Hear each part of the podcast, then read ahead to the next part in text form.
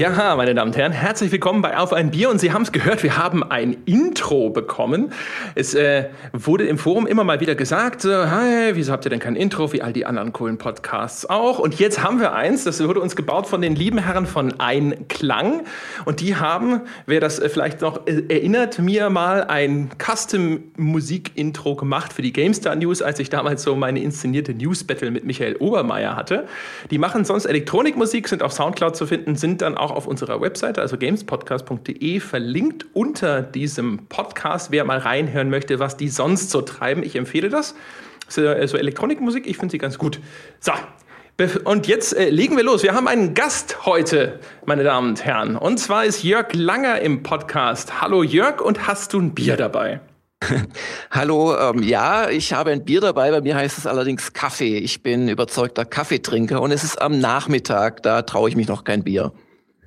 Ja, es ist 16.15 Uhr. Das hält uns natürlich nicht ab, Bier zu trinken. Jochen Gebauer, wie sieht's denn aus? Ja, ich habe natürlich zur Feier des Tages, wenn wir hier schon einen Stargast anwesend haben, auch ein Hörerbier am Start. Das kam auch wunderbar zeitgenau heute und zwar von äh, Christian, der war mal in unserer Jubiläumsfolge und hat, wenn ich mich recht entsinne, die Spoilerfrage damals gestellt. Und der trank Sternburg Export, was er in seinem beiliegenden Brief auch als, äh, ich glaube, er schrieb äh, Bordsteinbräu bezeichnet hat. Also ja, das es war scheint, das Prollo-Bier, ne? Genau, es scheint das äh, Bier aus äh, Leipzig zu sein, was, was man dort gemeinhin trinkt, wenn man zu jenen gehört, die um halb acht Uhr morgens an Trinkhallen stehen.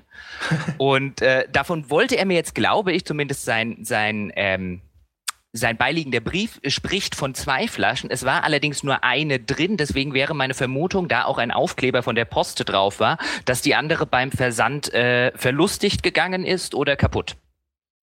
Ja, du hast die doch, die war bestimmt für mich und du hast die einfach mal direkt entsorgt.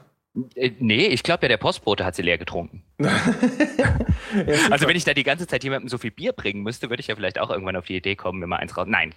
Ja. Aber auf jeden Fall habe ich jetzt das äh, äh, Bordsteinbräu, wie Christian im Brief eben schrieb. Das finde ich eine sehr nette Bezeichnung und jetzt bin ich gespannt, wie das ist. Und jetzt gibst du mal wieder ein bisschen mit deinem, deinem Hörerbier an.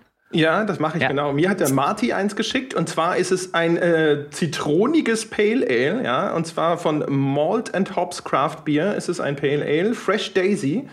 Und das hat er mir geschickt mit so einer, so einer lustigen Socke drumherum. Ja, es sieht aus wie so eine, wie so eine Stulpe oder sowas, keine Ahnung, wie selbst gehäkelt. Ja, äh, da erfährt jetzt vielleicht seine Freundin, wenn sie den Podcast hört, was er mit den Socken angestellt hat, die sie ihm mal geschenkt hat. Keine Ahnung.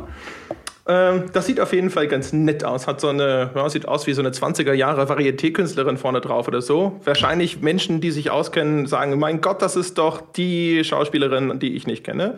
Aber ja, mhm. bin gespannt. Gut, dann, dann probier mal. Ich äh, stelle hier übrigens fest, ein Sternburg-Export riecht schon so ein bisschen wie das Hansa-Pilz. Was es früher in meinem Koop gab und was man gekauft hat, weil es nichts gekostet hat. Ja, so sind sie, ne? Also die, mhm. Die Unterschichtbiere, ne? Billig, ja, knallt hoffentlich ein bisschen. Ist aber ganz süffig, also das kann man sogar trinken. Ich habe jetzt mir was Schlimmeres vorgestellt.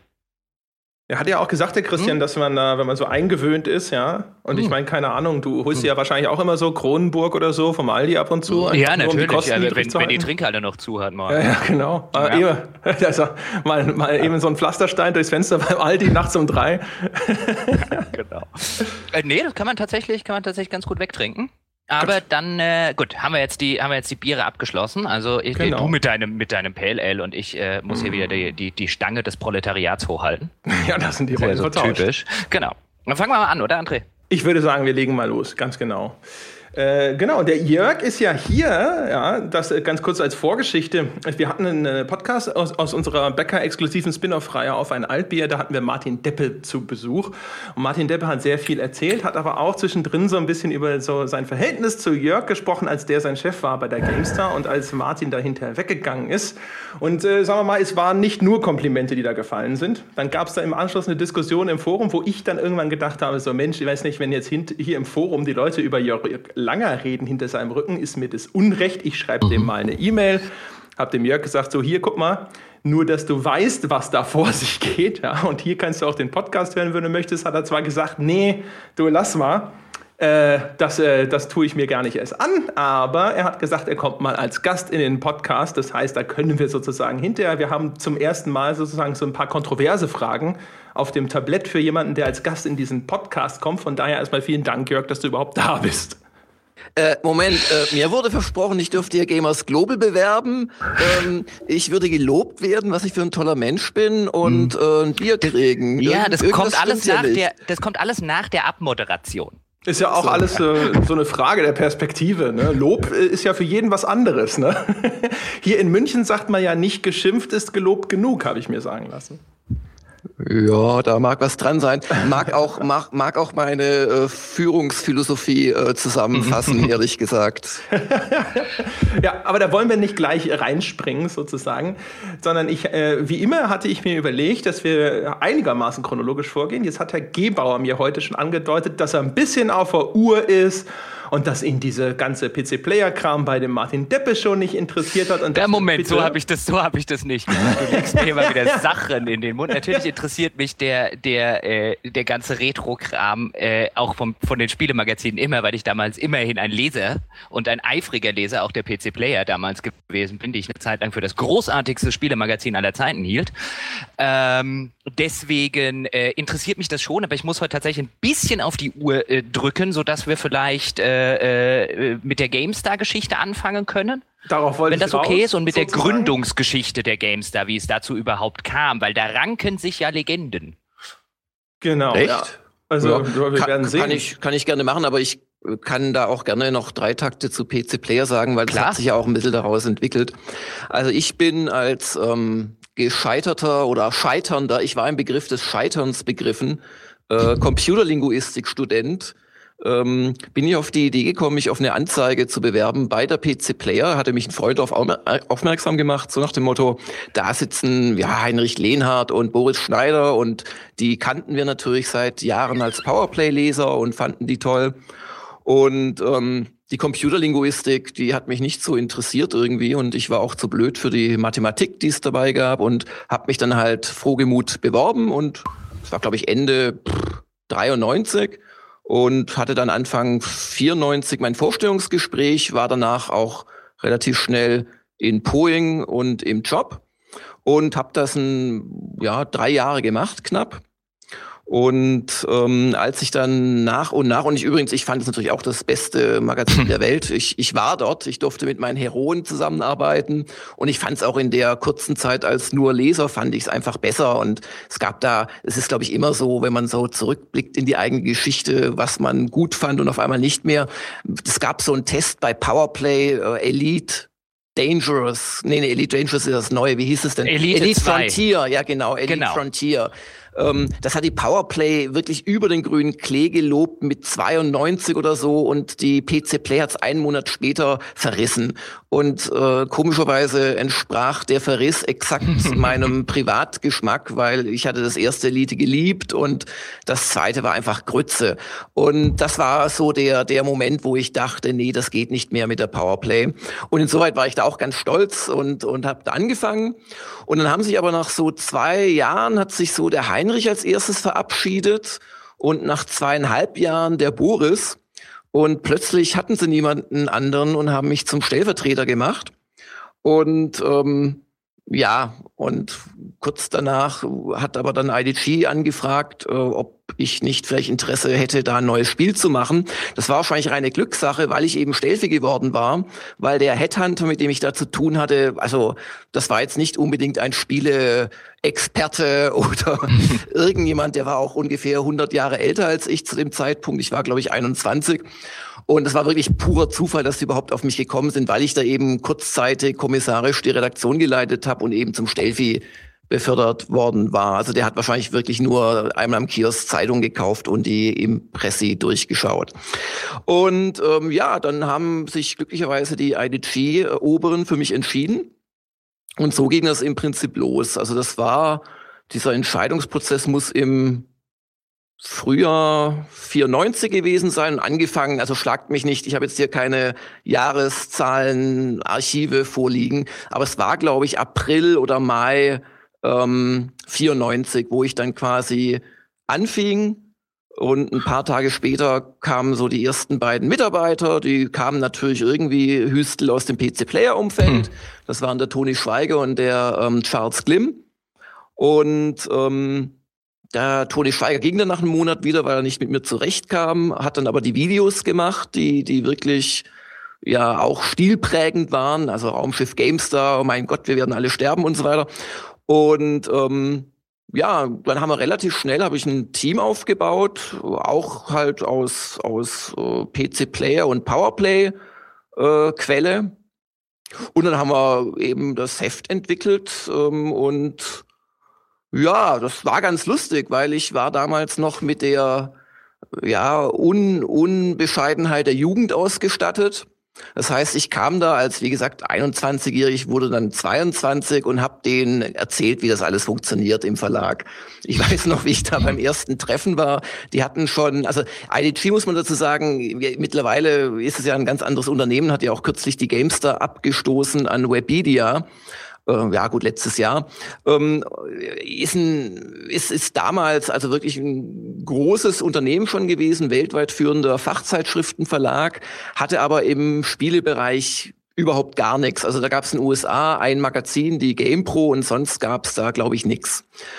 Na, ich glaube, es gab noch eine PC-Zeitschrift, die vor sich hin dümpelte, auch in den USA, PC Gamer, irgendwas, aber nicht die PC Gamer, an die man so denkt. Und ähm, die hatten halt so ein bisschen Marktforschung betrieben, wie können wir noch expandieren. Es gab auch zwei Geschäftshälften sozusagen. Die größere machte die Computerwoche, hatte ihren Geschäftsführer. Die kleinere machte im Wesentlichen die PC Welt, hatte ihren Geschäftsführer. Und letzterer wollte eben neues Heft machen, neue, neue Marke etablieren. Und dann sind sie irgendwie auf die Spiele gekommen, Spielemagazine und haben natürlich auch Marktforschung gemacht und Anzeigen, äh, Analysen, kann man damit Geld verdienen? Ja, man konnte. Und ich denke, für mich hat halt dann unter anderem gesprochen, dass ich etwas denen erzählt habe, was sie wohl auch selbst gerne äh, hatten. Ähm, ich habe halt einfach gesagt, ich will ein äh, Spielemagazin machen mit einem festen Hardware-Teil drin. Das gab es damals nicht. Ähm, und ich glaube, da leuchteten so ein bisschen die Äuglein auf, äh, oh, Hardware, Anzeigenkunden, Synergien mit PC-Welt. Und das hat sicherlich auch mit dazu geführt, dass sie sich für mich entschieden haben, einfach weil ich aus ihrer Sicht ein gutes Konzept vorgelegt habe. Wenn ich, wenn ich mal ganz kurz einhaken darf, auf eine Sache würde ich noch gern, weil du es angesprochen hast, nämlich du hast, du hast das Elite 2, den, den Powerplay-Test. Mir ging es übrigens bei Elite 2 oder Elite Frontiers, wie es hieß, äh, exakt so wie dir. Also ich fand es totale Grütze. Ich habe es mir aufgrund des PC, des, des Powerplay-Artikels damals gekauft. Und das war auch so eine meiner äh, Erweckungserfahrungen im Hinblick darauf, ich muss vielleicht mein Magazin wechseln, wenn die mir sowas empfehlen. Dann ähm, ich ja ähm, Glück, dass du den Job nicht bekommen hast. ich war damals ja, ich weiß gar nicht, wie alt war ich denn da? Äh, äh, wahrscheinlich noch in der Schule oder ganz früh im Studium. Aber ähm, ich habe es übrigens auch gekauft, ja, ohne je einen Test zu lesen. Fand's auch Grütze. Jeder, außer glaube ich, den Powerplay-Test, ich weiß auch gar nicht mehr, wer es war, äh, fand das wahrscheinlich, wahrscheinlich Grütze. Aber mir ging es ein bisschen so ähnlich bei deinem Ultima 8-Test für die Player damals. Weil ich ja ein riesen Ultima-Fanboy seit äh, Ultima 1-Tagen sozusagen bin. Ultima 7 nach wie vor für eines der besten Spiele aller Zeiten halte. Und ähm, die Frage hast du wahrscheinlich auch schon das ein oder andere Mal beantworten müssen. Deswegen kann ich durchaus verstehen, wenn sie ein bisschen zum Halse raushängt. Aber was ist denn damals passiert? Also das, das hatte ich mir nämlich auch wirklich aufgrund deines Tests in der Player damals, also gekauft hätte ich mir es eh, aber ich habe mich dann noch so richtig drauf gefreut und oh, es ist ja doch so fantastisch geworden, nachdem ich schon ein bisschen Befürchtungen hatte bei den Vorschauen und dann fand ich es totale Grütze. Ja, das war auch äh, längst nicht so gut, wie ich es bewertet habe. Was da passiert war, das war mein erster großer Test.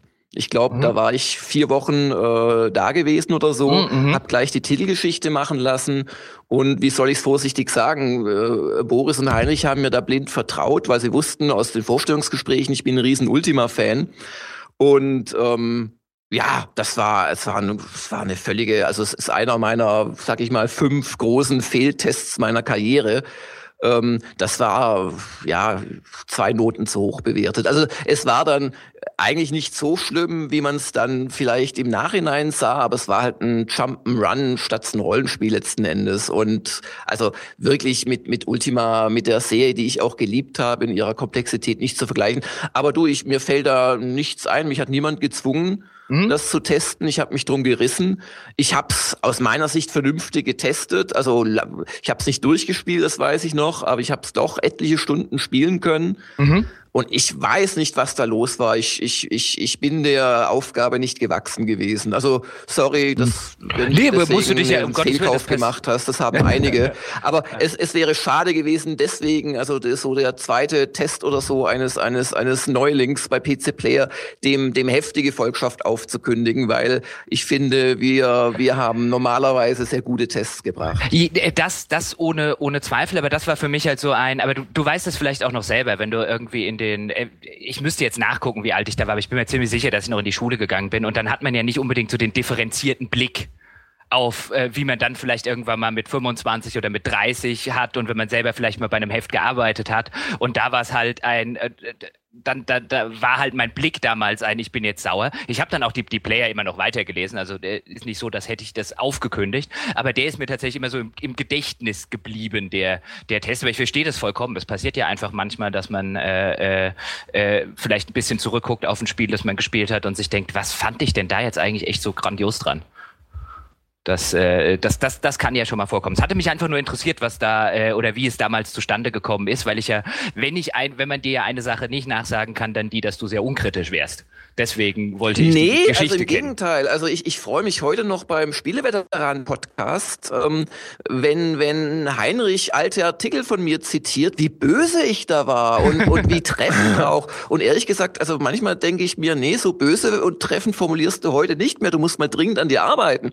Also da war so richtig noch dieser, dieser Furor, dieser, dieser, ja. dieser heilige Ernst bei der Sache.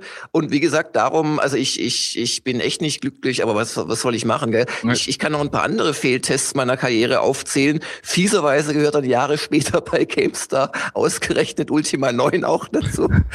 ähm, wo, wofür ich nun endgültig überhaupt keine Entschuldigung mehr habe, außer dass es mich technisch begeistert hat. Und äh, ich, ich weiß nicht. Also, also ich muss ja sagen, ich fand Ultima 9 längst nicht so schlecht, wie das geredet wurde. Nee, das, das war, eigentlich war es ein großer Wurf und hat, und hat im Prinzip so die Morrowinds vorweggenommen, weil es hat ja wirklich Sachen gemacht, die vorher andere mhm. Spiele nicht gemacht haben.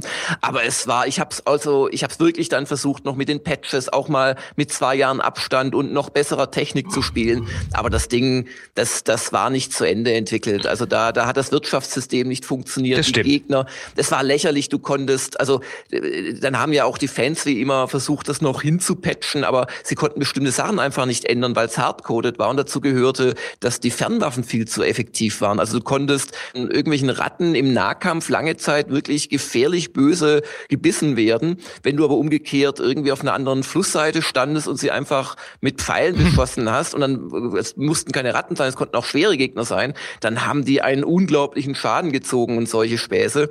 Aber anyway, also das war sicherlich noch ein ganz schlechtes Beispiel. Dann noch ein zweiter bei der PC Player Star General.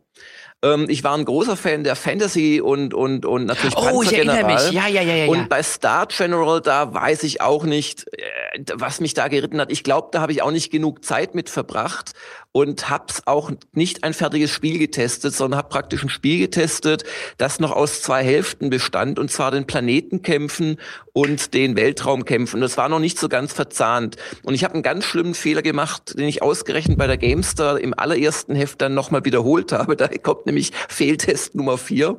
ähm, äh, ich habe quasi äh, zugunsten des Angeklagten äh, mir was gedacht, wie es klappen müsste. Und in Wahrheit war das einfach ein Rotz. Also das Star Channel hat vorne und hinten nicht funktioniert und hat auch als Release da nicht funktioniert. Ähm, und zwar war die KI völlig hinüber. Also die KI konnte bei Panzergeneral und so weiter, vermutlich haben es auch andere Leute gemacht in Wahrheit für SSI dann, das weiß ich im Detail nicht mehr. Aber was da gut funktioniert hat, nämlich durch einen Map-Aufbau, der eben meistens den Computer in die Verteidigung gesetzt hat, ähm, zu gewährleisten, dass du da wirklich harte Nüsse knacken musstest. Mit ein paar Skriptgeschichten musste er im Prinzip als Star Journal damit zurechtkommen, dass man überall angreifen konnte. Also man hatte da Weltraumkämpfe und dann konnte man so Planeten invasieren und da hat man dann Truppen abgeladen und die haben dann um den Planeten gekämpft und damit ist die KI überhaupt nicht zurechtgekommen. und ich habe dem Ding, ich weiß es heute noch, ich glaube eine 84 gegeben und eine 44 wäre wahrscheinlich die richtige Wertung gewesen. Also das siehst, ich leide da heute ja. noch dran.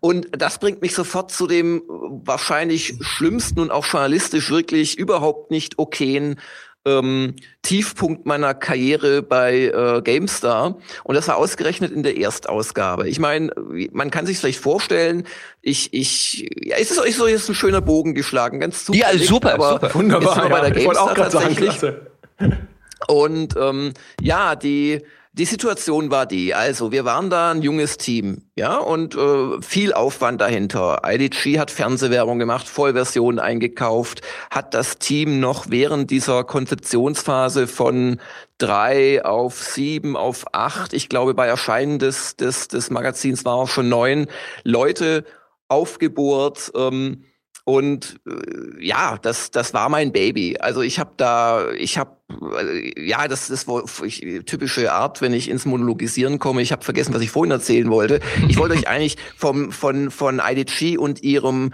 fertigen oder weit fortgeschrittenen Layout erzählen, das mir dann am Anfang äh, vor, vorgestellt wurde.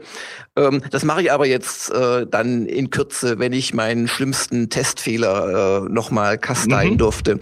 Und lange Rede, kurzer Sinn, viel Aufwand reingesteckt, äh, ganz, ganz viel Angst natürlich, wie würde die erste Ausgabe performen, würde es danach eine weitere geben, würde ich danach noch einen Job haben ähm, und so weiter und so fort und wirklich alles da reingepowert Support in Sachen äh, ja, Heftkonzept und tolle Artikel und natürlich auch Exklusivartikel.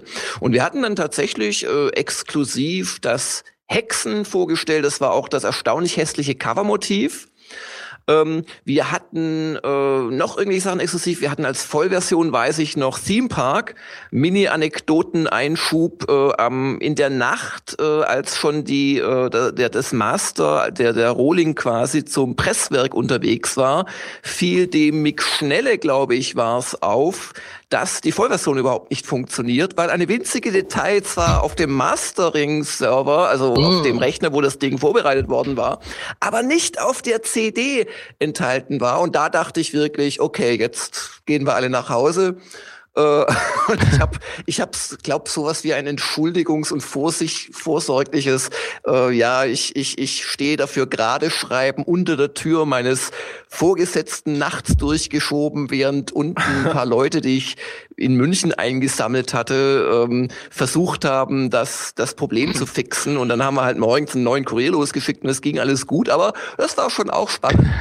ähm, also wie gesagt, alles auf den Punkt und dann war da halt aus dieser Exklusivreihe war auch ein Test namens Demon World dabei. Oh. Ich wollte, ich wollte quasi unter jedes äh, Titelthema oder über jedes Titelthema wollte ich exklusiv schreiben können.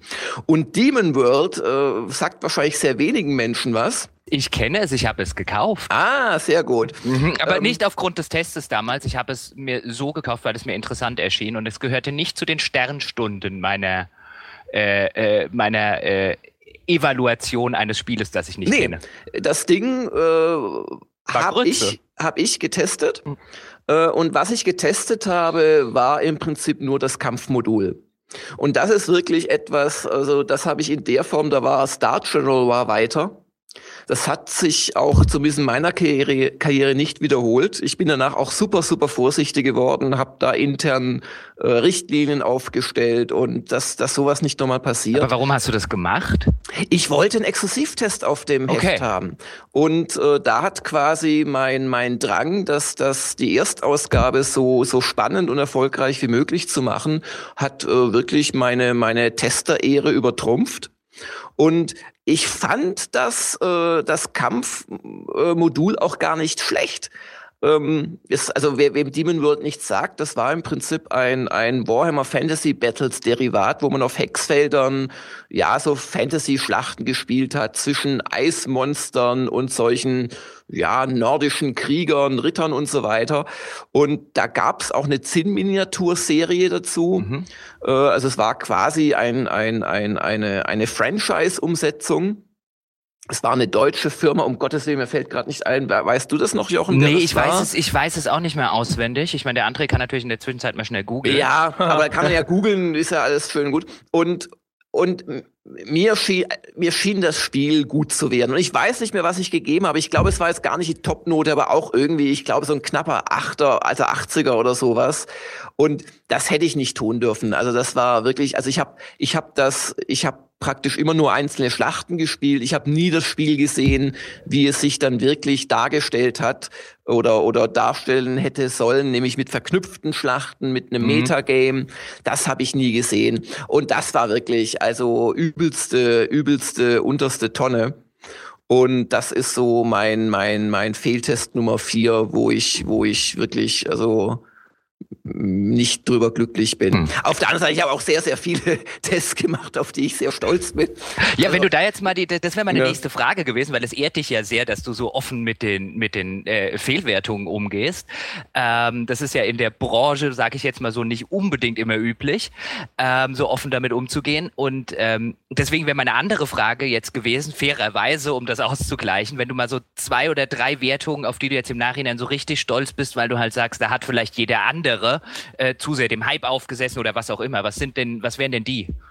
Ganz ehrlich, da müsste ich jetzt erstmal überlegen. Also die gab es sicherlich, aber irgendwie, ich, ich erinnere mich da an die, an die Niederlagen und, und an mein Versagen erinnere mich doch wesentlich besser als an Sachen, die, die, die, wo, wo wir aufgepasst haben. Wie hießen das eine da bei PC Play? Wir hatten es mal von ein paar Spieleveteranen Podcast Podcast, dieses, wie hießen das, diese Kolonie auf dem Mars, Out, Out, äh, uh, Outpost von Sierra? Outpost, also da, da hab, haben wir natürlich richtige Werte, wobei ich gar nicht mehr weiß, ob das mein Test war. Ich habe ja, ich glaube schon, dass ich es getestet habe und es ziemlich auseinandergenommen habe. Das, wo im Handbuch noch Features standen, die im Spiel ja, gar nicht waren, richtig. Das, da, ja. Damit habe ich dann auch noch in einem Interview den, den, ah, wie hieß denn der schon wieder, den, den Entwickler davon konfrontiert.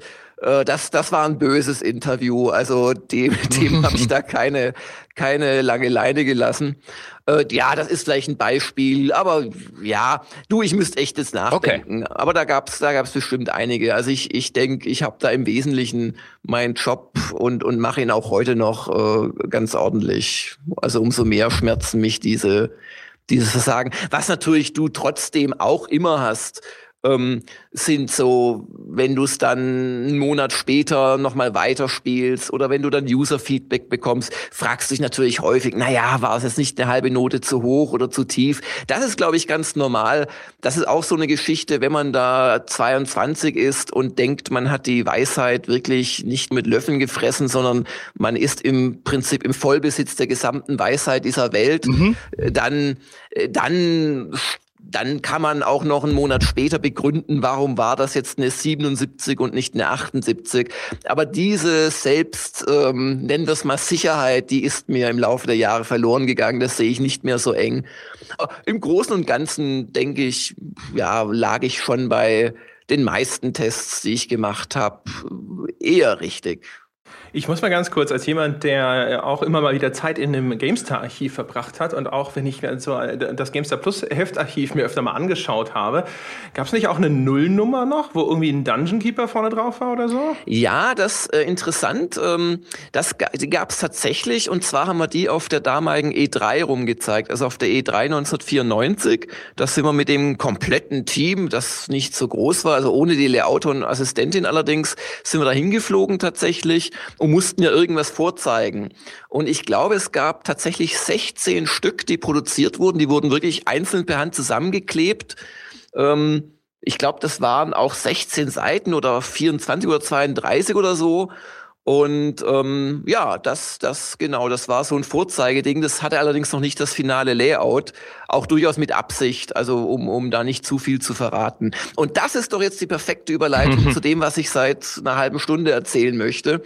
Äh, nämlich als ich da als hoffnungsfroher Jungchefredakteur dann auf einmal bei IDG saß ähm, und mir so, ja, schon mal das Layout gezeigt wurde, dass ein verdienter Entwicklungslayouter, der seit Jahren mit dem Verlag zusammenarbeitete, auf Grundlagen von Marktforschung entwickelt hatte. Und ich weiß noch, wie ich da, ich saß da, ich glaube, ohne den Geschäftsführer, aber mit dem damaligen Verlagsleiter und eben dem Menschen, den ich immer noch sehr schätze, auch wenn ich mich mit wenigen Leuten so oft gestritten habe in meinem Berufsleben wie mit ihm. Hallo Hannes Helfer. Ähm, saßen wir da, glaube ich, bei ihm im Kämmerlein und ich habe gesagt, das geht überhaupt nicht. Das machen wir komplett anders und zwar machen wir das so. Und dann hatte ich da selbst zusammengepixelt. Ich glaube, bei Martin Deppe äh, hatte ich das äh, sogar gemacht am Rechner, weil ich kein gescheites Grafikprogramm hatte. Ähm, äh, habe ich dann so und so muss das aussehen. Und so und so sah es dann aus. Natürlich in schön, nicht mit Jörg Langer drei Jahre als Konzeptzeichnung, aber halt wirklich so Geschichten, die mir einfach wichtig waren. Eine Unterteilung nach Ampelsystem von Minimum, Standard, Optimum und lauter die Geschichten. Und da habe ich mich halt wirklich mit einem ja, heute für mich nur schwer erklärbaren äh, Selbstbewusstsein halt ja kein Millimeter bewegt. Also ich habe wirklich im Prinzip ständig gesagt, auch dem Verlag gegenüber, friss oder stirb.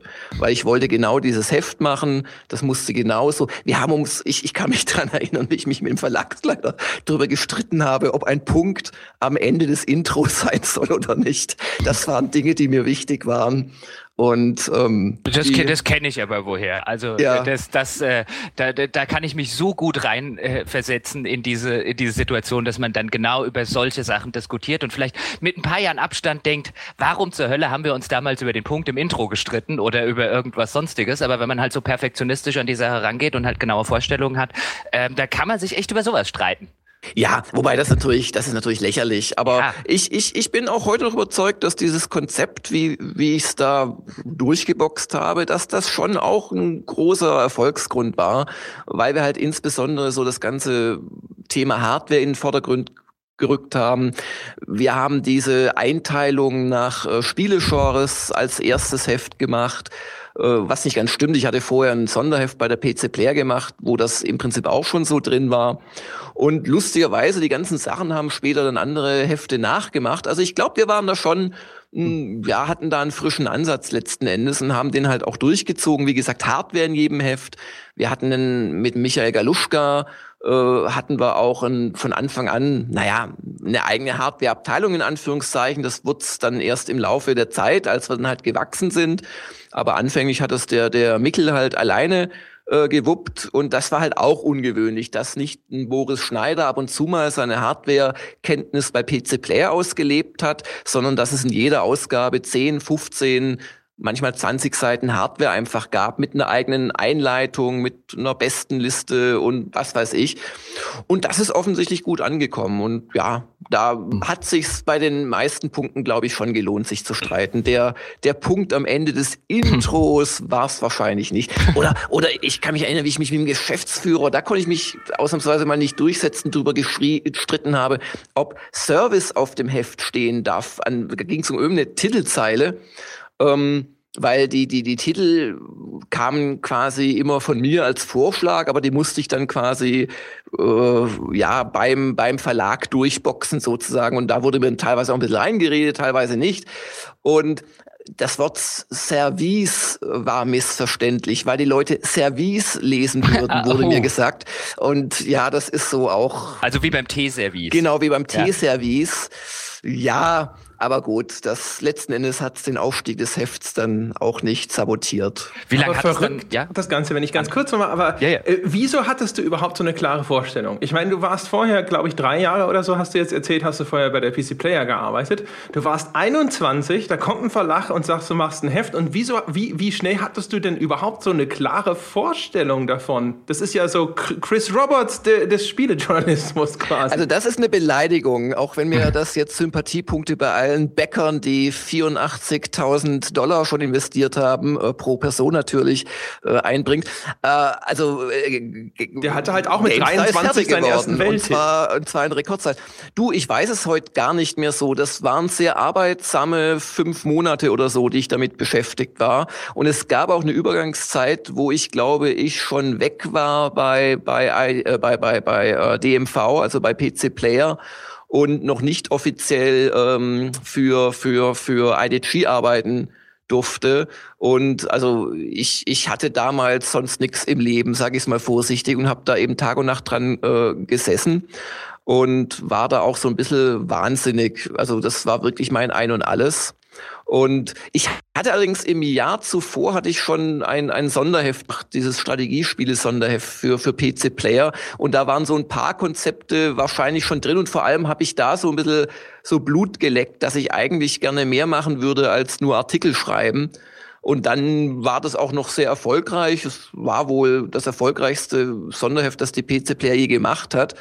Ähm, was sie dann, glaube ich, gemerkt haben, als ich weg war.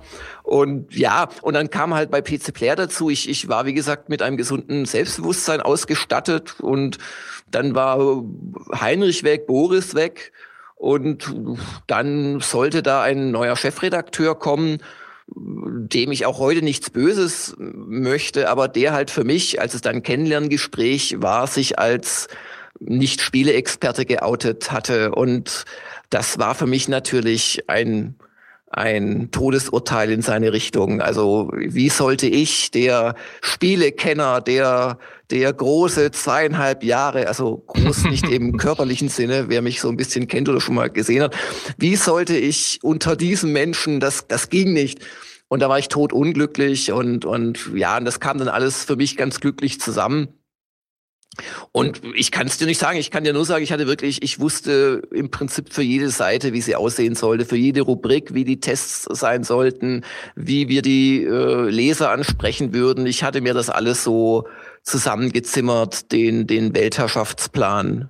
Wie, inwiefern, ähm, um, um vielleicht jetzt mal auf die inhaltliche Ebene zu kommen, ähm, die ich damals relativ spannend fand, weil ich weiß noch, als die, als die Gamestar dann am Kiosk äh, lag, dann musste ich mir natürlich als damals alle Spielezeitungen oder zumindest die wichtigsten Kaufe auch eine Gamestar kaufen. Und ich muss damals sagen, das war ein paar Jährchen, bevor ich dann auch in der Branche angefangen habe, dass ich in der, in dieser Anfangszeit nie so der große Gamestar-Fan war, aus dem Grund, weil mir immer, das habe ich glaube ich in der Martin Deppe-Episode auch geschildert, die Artikel immer sehr, sehr ähm, gleichförmig erschienen. Und ich war, bin ich bis heute noch, das ist so eine Vorliebe von mir, also das will ich auch gar, meine ich gar nicht werten im Sinne der Qualität äh, und des Inhalts, der drin steht, aber ich bin halt immer so ein großer Fan, wenn man so den, den Autor rauslesen kann, wenn man so den individuellen Charme und Witz, das hatte die PC Player, finde ich, immer sehr gut gemacht ähm, oder die PC Powerplay in ihren Hochzeiten. Und bei der GameStar erschienen mir immer viele Artikel ähm, etwas gleichförmig, also immer in dem gleichen Stil verfasst. Und nach dem, was man jetzt ja heute weiß, wenn man da mit ehemaligen Kollegen gesprochen hat oder jetzt auch mit Martin Deppe in der, in der Folge, ähm, was man dann immer wieder hört, ist, dass du halt auch sehr, sehr klare Vorstellungen gehabt hast, wie diese Artikel inhaltlich und stilistisch auszusehen hatten und dass du dann gerne mal äh, sie nochmal hast schreiben lassen, bis sie da waren, wo, wo das war und so weiter. War das auch wirklich so eine, so eine konzeptionelle Sache oder so eine Sache, wie du jetzt sagst, ich wusste bei jeder Seite, wie sie aussehen soll. Ich wusste, du wusstest auch bei jedem Artikel, wie der geschrieben sein soll? Ähm, ja, es war, glaube ich, eher noch schlimmer. Also ich okay. war, ich war, ich war wirklich ein, ein absoluter Control-Freak in, in, in, in einzelne Satzbausteine hinein. Ja, ja. Also, dass ich Sachen neu hab schreiben lassen, äh, ja, kam bestimmt vor, aber was, was eher der Fall war, ähm, die Artikel bei, bei GameStar, wenn die abgegeben wurden, das gilt es nicht ganz für den Anfang, weil wir da einfach noch gar nicht so viele Leute hatten. Aber ich, ich beschreibe mal so GameStar, mhm. als wir erfolgreich waren, nach so zwei, drei Jahren. Ähm, dann wurde der Artikel, ich hoffe, ich lüge nicht, äh, also wie gesagt, Erinnerung des über 40-jährigen Menschen, aber ähm, der Artikel wurde erst mal vom Textchef gegengelesen, den wir da hatten. Das war ein Luxus, den wir uns geleistet haben. Ein Mensch, der nur dafür da war, Texte zu verbessern. Ähm, und dann wurde er vom Leitenden, als es dann die Leitenden gab, als, als, als quasi Ebene noch, äh, gegengelesen. Dann kam er zu mir dann bei, im, im Falle des Gefallens ging er ins Layout, sonst ging er nochmal zurück. Ich kann dir nicht mehr oder euch nicht mehr sagen, wie oft das vorgekommen ist. Dann ging er ins Layout. Dann wurde er entweder zum zweiten Mal vom Leitenden oder dann erst vom Leitenden gecheckt. Ich weiß nicht mehr genau. Auf jeden Fall nochmal vom Redakteur eingekürzt. Ähm, dann wurde er vom CVD auf Formalien angeschaut und ganz zum Schluss nochmal von mir freigegeben. Und selbst ganz am Schluss habe ich es mir noch rausgenommen, Dinge zu ändern, Bedeutungen, Intros zu optimieren aus meiner Sicht. Also ich war äh, also was, was du vermutet mhm. hast und vorsichtig formuliert hast, so, ja, die wirkten so ein bisschen gleich. Mhm. Äh, es war mein, mein konzeptionelles Ziel, mhm. dass sich die Texte mhm. alle gleich lesen. Ähm, jetzt nicht in Sachen, dass da nicht ein Intro mal äh, aus der Reihe fallen darf oder ein Texteinstieg also, oder, oder, oder nette Gedanken. Da mhm. möchte ich schon behaupten, dass ich die zugelassen habe und dass ich einem, sag ich mal, Edelschreiber wie dem Christian Schmidt oder einem Heinrich Lehnhardt bestimmt da nicht die Texte komplett umgeschrieben habe, aber ich habe halt auf ganz bestimmte Sachen geachtet. Äh, kurze Sätze, äh, nicht mehr als ein Einschub. Äh, schreib nicht äh, viele, manche oder einige. Schreib die Zahl, wenn du sie weißt, oder grenze es näher ein. Mhm. Und da stand ein ganzes, ganz bestimmtes Konzept dahinter. Nämlich zum einen wollte ich, vielleicht weil ich es auch nicht besser wusste, ich wollte ein zutiefst journalistisches Heft machen und das hieß für mich, dass einfach auch Fakten stimmen müssen und nicht so aus dem Bauch raus, so wie man sich vielleicht erinnert, geschrieben sein sollten. Und das andere war tatsächlich, ich wollte da eine Stimme haben und das war die GameStar-Stimme, weil äh, wir haben ja getestet und ich wollte Kaufberatung mit diesem Magazin liefern und ich wollte nach außen hin dem User gegenüber eine Verlässlichkeit bieten, aber auch eine Unangreifbarkeit den Herstellern gegenüber. Und das, das stand quasi hinter diesem Konzept und wahrscheinlich auch noch eine gute Portion ja, persönlicher Geschmack, dass ich einfach äh, dachte, so wie ich es haben will, so so muss es sein. Das will Aber ich es war, es war, es gibt ja, André kennt das ja bestimmt auch noch. Ähm, äh, zumindest äh, äh, als ich damals bei, bei GameStar dann fest angefangen hatte in München, habe ich sehr schnell das geflügelte Wort neu und anders äh, gehört bei einer, bei wenn es um die, äh, ähm, wenn es um das Redigieren von Artikeln ging, was dann meistens so auf auf so einer scherzhaften Ebene äh, gesagt wurde. Aber es geisterte immer noch durch das Unternehmen äh, äh, lange Jahre, nachdem du ja schon nicht mehr da warst, dass du immer so häufig Artikel mit neu und anders zurückgegeben habest. Das hat sich dann wahrscheinlich ein bisschen verselbstständigt. Ich glaube, Sicht. ganz ehrlich, also A, alles, alles, was da, was da in die Richtung erzählt wird, hat ganz sicher einen, einen wahren Grund. Ich meine, ich habe es ja gerade erzählt. Mhm. Ich glaube aber auch, dass sich da so bestimmte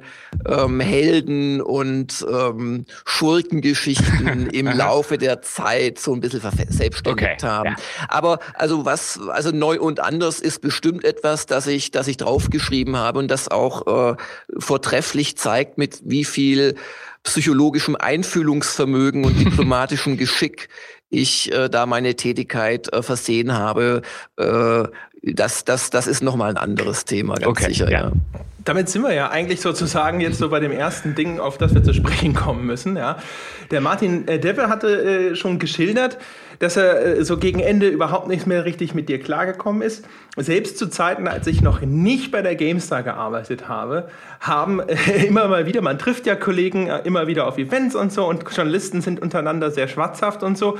Man hatte das, den Eindruck, dass tatsächlich viele Mitarbeiter dich so ein bisschen als Tyrannen empfunden haben und, und darunter auch gelitten haben. Ist es bei dir als Chef je angekommen?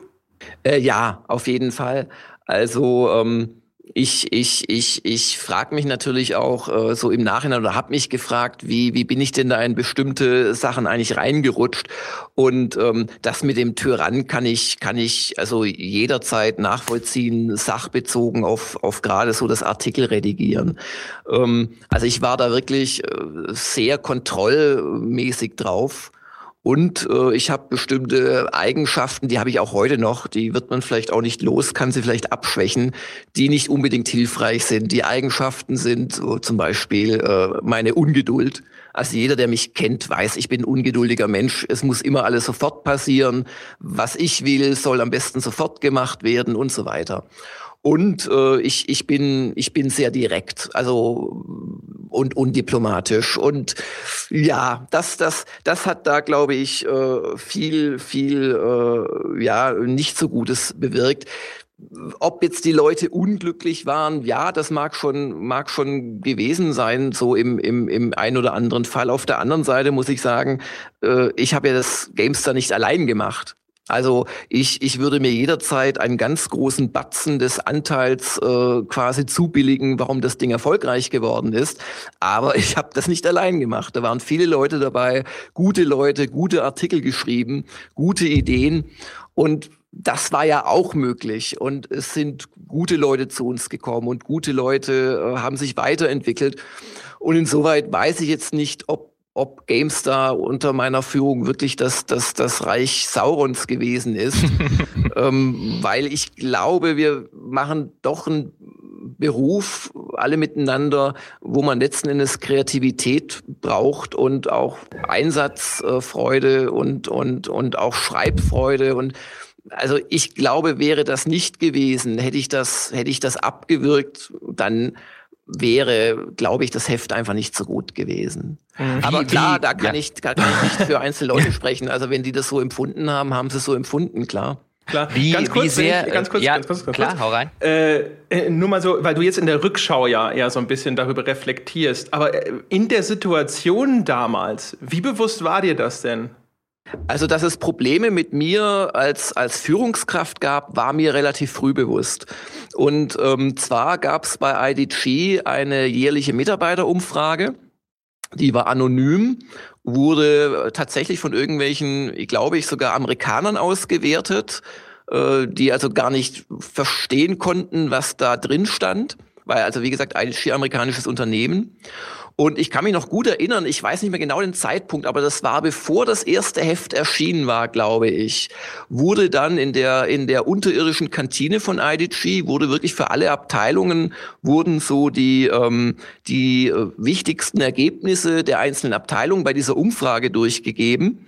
Und ähm, also ich, ich, ich, ich erinnere mich, mich nicht mehr ganz genau dran, aber ich glaube, ich hatte das mit Abstand schlechteste Ergebnis als Führungskraft aller Abteilungen. Und IDG war groß, also es waren bestimmt zwölf, 13 Abteilungsleiter plus einige Spezialabteilungen, die da bewertet worden waren. Und ich weiß noch, also das war wirklich, ich, ich, ich bin da, also das war für mich ein, ein ganz schlimmes Erlebnis. Ich habe mich da geschämt, ich wollte in den Boden versinken, weil da waren alle 200 Mitarbeiter, haben das mitgehört und ich war, ich war fassungslos. Und da war eigentlich klar, da, da gibt's ein Problem. Und ähm, ja, ich habe natürlich dann mit den Leuten gesprochen und habe versucht, das auch zu verbessern. Ich glaube, wir haben auch im Laufe der Zeit äh, Dinge verbessert. Und ich glaube auch diese, diese, diese, also es gab es jedes Jahr. Diese Ergebnisse sind auch graduell besser geworden für mich, aber sie blieben immer wirklich, also deutlich unterdurchschnittlich äh, auf, auf IDG-Vergleichsebene. Und ja, also mir, mir war das bewusst und ich, ich habe versucht, äh, mit meinen Mitteln daran zu arbeiten, aber ich glaube, was ich halt nicht verändert habe, war, war so meine, meine Art einfach, also was ich, was ich halt beschrieben habe, Ungeduld, auch ja, viel fordern. Ich glaube, das, das war auch ein ganz wichtiger Aspekt. Ich habe ich habe ja, ich habe gerade beschrieben, wie viel wir Zeit reingesteckt haben in das Veredeln von Artikeln. Und das hat natürlich auch Zeit gekostet und hat sicherlich die Leute genervt. Also dieses ständige Mehr fordern. Und ich glaube, das, das hat auch dazu geführt, dass sich da nicht so viel getan hat. Also das, das war immer, das war die ganzen Jahre hindurch, war dieser, war, war mir dieser Aspekt bewusst. Und habe ich diesen Aspekt, also zumindest was Umfragen anbelangt, nicht, nicht wesentlich verbessert gekriegt. Ich würde ich würd noch gerne auf eine Sache zu sprechen kommen. Ähm, äh, äh, nicht, dass man auch irgendwie annimmt, wir, wir kommen gerne nur auf die negativen Sachen zu sprechen, auch wenn die natürlich meistens die interessanten sind, äh, so aus, aus außenstehender Perspektive. Aber was, mir, was ich persönlich auch sehr interessant fand, weil du gerade darauf äh, äh, drauf angesprochen hast, diesen Punkt mit, dass du dir selber auch schon einen, einen großen Batzen des, des GameStar-Erfolges anheften würdest. Und jetzt ist es ja so, in der Retrospektive kam natürlich GameStar auch so ein bisschen zu einer Zeit raus, wo dieser richtige Spieleboom und der Spielepresseboom gestartet ist. Ähm, und ich habe dann ein paar Jahre später angefangen, ich weiß, also als ich angefangen habe bei, bei Computech hat eine PC Games dann irgendwie so um die 280.000 oder so verkauft. Die GameStar war da drüber, über 300. Ähm, aber was man da halt allein, was diese beiden nur jeden Monat an Heften verkauft haben, ist ja aus heutiger Sicht, äh, äh, ist ja, ist ja Schlaraffenland pur. Ähm, und so in der Retrospektive denke ich so manchmal, wenn ich über meine eigene Zeit in der Zeit nachdenke, vielfach hätten wir wahrscheinlich auch einfach unsere Wäscheliste veröffentlichen können, weil wir halt in einer so extremen Boomphase drin waren und die Hefte einem aus der Hand förmlich gerissen wurden. Wie ist es aus deiner persönlichen retrospektive Sicht? Also wie viel, wie viel von von dem GameStar-Erfolg sagst du, war das Produkt, waren wir als Team, war ich als kreativer Kopf hinten dran und wie viel Prozent war äh, vielleicht tatsächlich einfach äh, zum richtigen Zeitpunkt am richtigen Ort? Also mit, mit Prozenten kann ich da nicht dienen. Aber ja, dass das natürlich eine Phase war, die, die in Sachen äh, PC-Spielen vor allem spannend war, äh, ist unbestritten. Und ähm, wenn ich wenn ich sage, ich billige mir da einen großen mhm. Teil des des Erfolges zu, dass das das heißt ja nicht, dass ich äh, zum Beispiel äh, sage, ich hätte das alleine geschafft. Also äh, der Verlag, der IDG Verlag, hat ganz großen Anteil einfach dadurch, dass er das Thema ernst genommen hat, dass er äh, Geld zur Verfügung gestellt hat, dass er einem jungen Wahnsinnigen wie mir das Vertrauen überhaupt geschenkt hat dass, äh, dass da Leute eingestellt wurden. Das war auch nicht immer einfach, das alles zu erkämpfen. Und da, da habe ich mit derselben unnachahmlich diplomatischen Art, wie ich wahrscheinlich meine Leute da oft zur Weißglut getrieben habe, habe ich mich natürlich auch im Verlag äh, äh, bewegt und habe versucht, für uns das Beste rauszuholen. Hab, hab aus meiner Sicht Idiotien, die von oben waren, abgeblockt in einer Art und Weise, wo ich heute sage, hallo, ich glaube, die müssen sich manches Mal überlegt haben, ob sie mich im hohen Bogen wieder raus befördern. Dann hatte dummerweise das Heft Erfolg und dann haben sie sich wahrscheinlich nicht getraut. Aber ähm, dass das ähm, also das Umfeld und, und die Möglichkeiten, die dieser Verlag äh, dem Ganzen gegeben hat, war natürlich auch eine ganz große Komponente. Mhm. Das Team natürlich, dass wir da einfach also nur gute Leute hatten äh, beim Layout angefangen und über die ganzen Schreibenden, dann der Videobereich. Also ja, da, da gab es viele Erfolgsgründe. Aber ich muss sagen, was jetzt so die Boomzeit anbelangt, klar, dass es diese heute ja unglaublichen Zahlen äh, äh gab. Ich glaube, in der Spitze haben wir, haben wir über 340.000 Hefte verkauft äh, in einem Quartal. Das war lustigerweise das letzte Quartal, für das ich zuständig war. Der größte mhm. Einzelheftverkauf lag, glaube ich, mal bei, also ich weiß nicht mehr, 360, 380.000, irgendwie sowas. Das sind ja unglaubliche Zahlen. Mhm. Ähm, das lag natürlich am Umfeld. Also, und auch, dass wir Vollversionen oft drauf hatten, also immer phasenweise nicht und dann wieder. Also ganz, ganz sicher. Aber ich meine, wir haben uns ja in einem Umfeld, das dieselben Voraussetzungen hatte, durchgesetzt. Und es ist ja nicht die PC Player äh, dann an der an der PC Games vorbeigezogen und nicht die PC Action in-house. Es ist die PC, äh, also die an der PC Games, es ist die GameStar an, an ihr vorbeigezogen. Also ich ich glaube schon, dass wir da einen guten Job gemacht mhm. haben. Aber du, mhm. wer weiß, was passiert wäre, dasselbe Heft zwei Jahre vorher oder zwei Jahre später. Was ich mit Sicherheit sagen kann, ist, äh, ich hätte das also ja, völlig, völlig unmöglich. Äh, allein nie hingekriegt, auch, auch äh, ohne den Verlag nicht hingekriegt und wahrscheinlich auch in vielen anderen Verlagen nicht hingekriegt, weil, also ich muss wirklich IDG auch nach all den Jahren loben und ich habe da viel Ärger gehabt und intern gekämpft und hatte einen Vorgesetzten, den ich am liebsten erschossen hätte äh, und, und, und solche Geschichten. Aber was IDG wirklich immer gemacht hat, ist, mir als Chefredakteur äh, zu ermöglichen, journalistisch saubere Hefte zu machen. Und da habe ich auch echt immer darauf Wert gelegt. Ich habe mich oft mit der, mit der Anzeigenabteilung gestritten, aber am Ende sind wir, glaube ich, in wirklich allen Fällen sauber geblieben.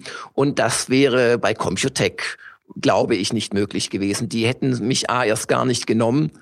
Ähm, weil ich aus, aus diesem journalistischen Ansatz auch keinen Hehl gemacht habe. Ähm, und, und B, das, das hätte innerhalb kürzester Zeit hätte das so unglaublich gekracht, dass das wäre nicht gut gegangen. Will, äh, bevor wir jetzt weitermachen, ja. ohne drauf rumreiten zu wollen, aber mich interessiert diese menschliche Komponente. Eine Frage will ich dazu noch unterbringen, ja, zu dem, worüber wir vorher gesprochen haben. Du hast am Anfang ja auch erzählt, du hast dieses Heft gemacht, fünf Monate nichts anderes. Es gab nichts anderes in deinem Leben.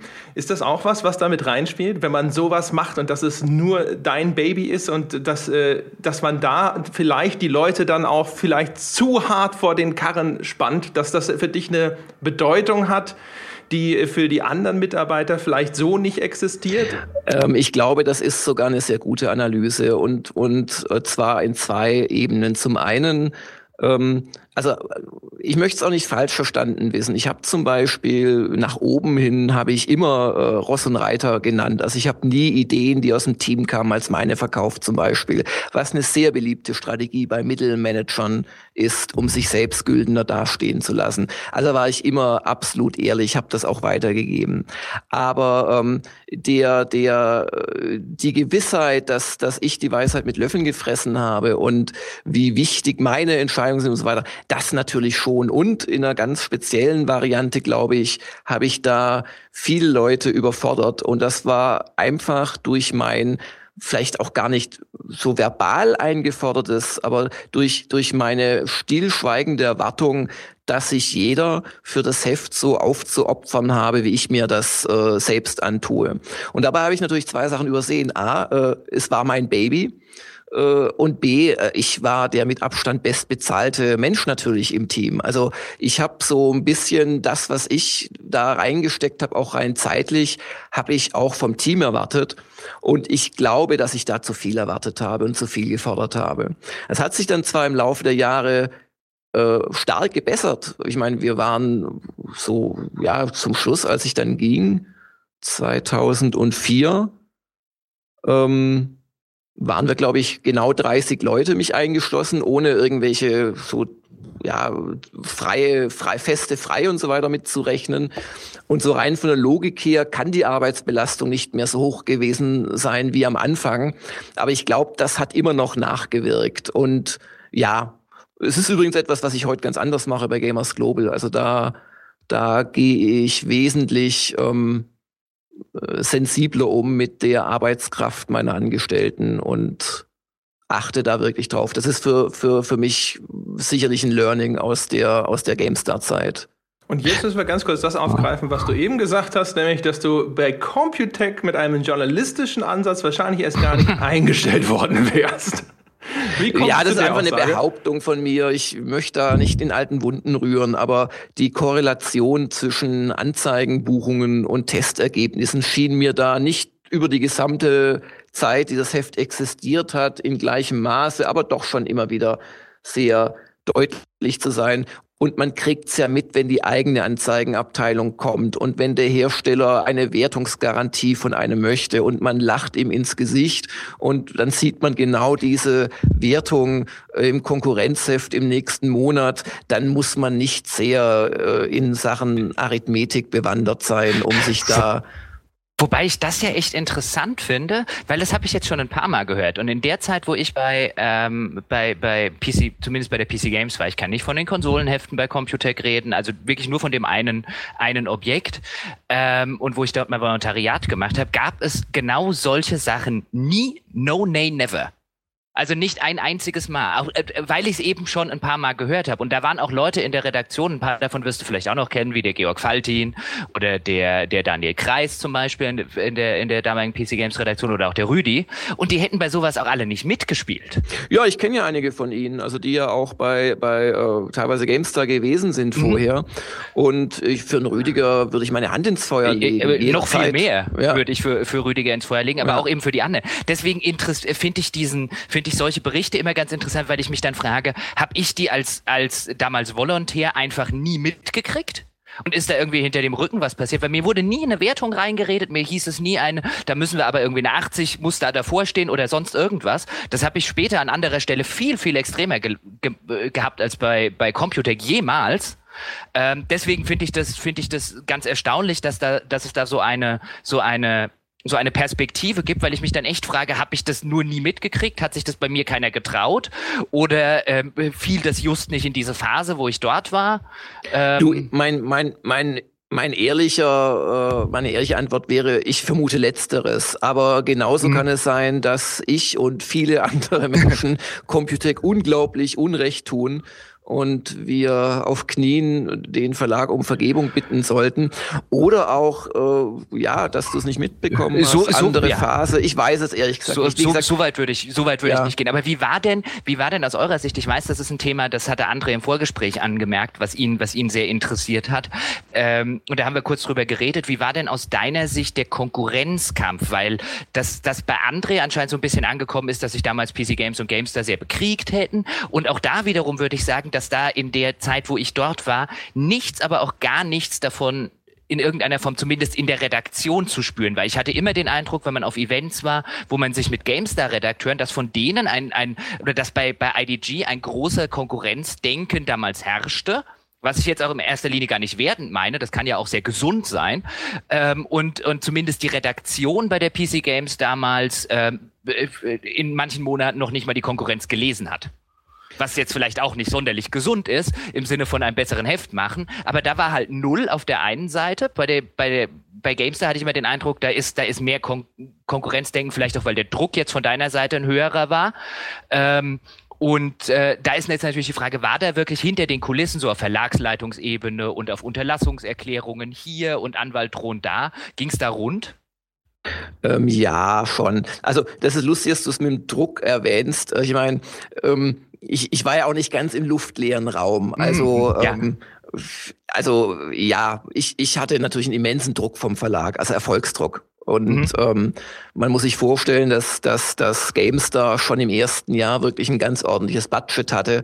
Nach ein paar Jahren waren wir dann bei einem, ich glaube, da verrate ich nichts, kann man sich auch irgendwie mal nachrechnen, 20, 25, 30 Leute. Wir waren bei einem siebenstelligen äh, Budget allein für die Redaktion, also das, was ich quasi als Abteilungsleiter verantwortet habe. Dazu kamen noch Anzeigen, Budget, Vertrieb und so weiter. Also es war eine richtig große Geschichte. Wir waren mit, mit, mit, mit GameStar äh, eines der, der umsatzstärksten Monatshefte Deutschlands. Also nicht mhm. Computerspiele, nicht Computerhefte, Hefte, äh, Monatsmagazine. Mhm. Ähm, und der Druck war gewaltig. Also ich, das, das wird auch niemand wahrscheinlich glauben aus dem Team, dass ich den Druck aus meiner Sicht nur sehr äh, gedämmt weitergegeben habe. Aber ist auch heute noch meine Sicht, dass das so war. Und das hatte auch, glaube ich, damit zu tun, dass es da eine sehr gesunde Aggressivität äh, in, in der Geschäftsführung, in der Verlagsleitung gab. Also wir alle wollten Computec schlagen. Wir wollten die anderen schlagen. Ich wollte die, die Hefte schlagen, redaktionell. Ich habe die Hefte immer gelesen. Ich habe mich immer gefreut, wenn wir was exklusiv hatten, was die anderen nicht hatten. Ich habe mich immer geärgert, wenn wir was nicht mehr reingekriegt haben, was die anderen noch reingekriegt haben. Also für mich war das äh, also ganz klar äh, kompetitiv mhm. und die Feinde, die wir schlagen müssen. Das glaube ich war bei Petra und Christian Müller, die damals die Chefredakteure, als ich dort war bei der PC Games, war genauso. Aber war das auch bei dir im Team so? Also hast du das so ein bisschen weitergegeben? Das sind die Bösen? Also die Bösen bitte nicht, aber ja, natürlich, also ja. die, die Konkurrenten drüber gelacht, was sie gemacht haben, aber auch darauf mhm. hingewiesen, hey, das haben sie gut gemacht. Das auf jeden Fall. Also ich kann mich allerdings, ich kann mich allerdings damals, also es sind ja immer so episodische äh, oder anekdotische Erinnerungen, die man, die man irgendwie sich behalten hat. Ähm, ich kann mich dran erinnern, dass mal der Thomas Borowski sich gemeldet hat, der war damals Chefredakteur ähm, von PC Games. Und das muss in den ersten drei Jahren gewesen sein, als wir noch im Keller lebten, was was bis heute, Gott sei Dank, ist da nicht Muss mal Ende irgendwie, der 90er gewesen sein. Ja, ja, das war so 99, 98, irgendwas gewesen sein. Da war, und da war auch noch Martin da, äh, und, und da war, da, da hat er sich angerufen, hat angerufen und sich bitterlich über ein Editorial von mir beklagt. Ich würde da PC Games äh, irgendwie schlecht dastehen lassen. Und ja, ich weiß noch, dass ich das gar nicht so gemeint gehabt hatte und mich dann wirklich gewundert habe und, und auch, ja, ganz komisch reagiert habe am Telefon. Aber da war, glaube ich, schon auch damals, ich meine, ich meine, 99 hatten wir die, glaube ich, schon eingeholt oder so und, und oder über, waren am Überholen. Ich glaube nicht, dass die uns da nicht als Konkurrenz gesehen haben. Ob die natürlich, wie wir das als, äh, ja, als, als, als beinharte Konkurrenz gesehen haben oder nicht. Dazu hätte ich damals in der, in der PC Games Reaktion sein müssen. Ich weiß aber, dass es doch in Sachen mit Anwälten telefonieren und so weiter, dass da schon auch das ein oder andere lief, was jetzt mit mir nichts zu tun hatte.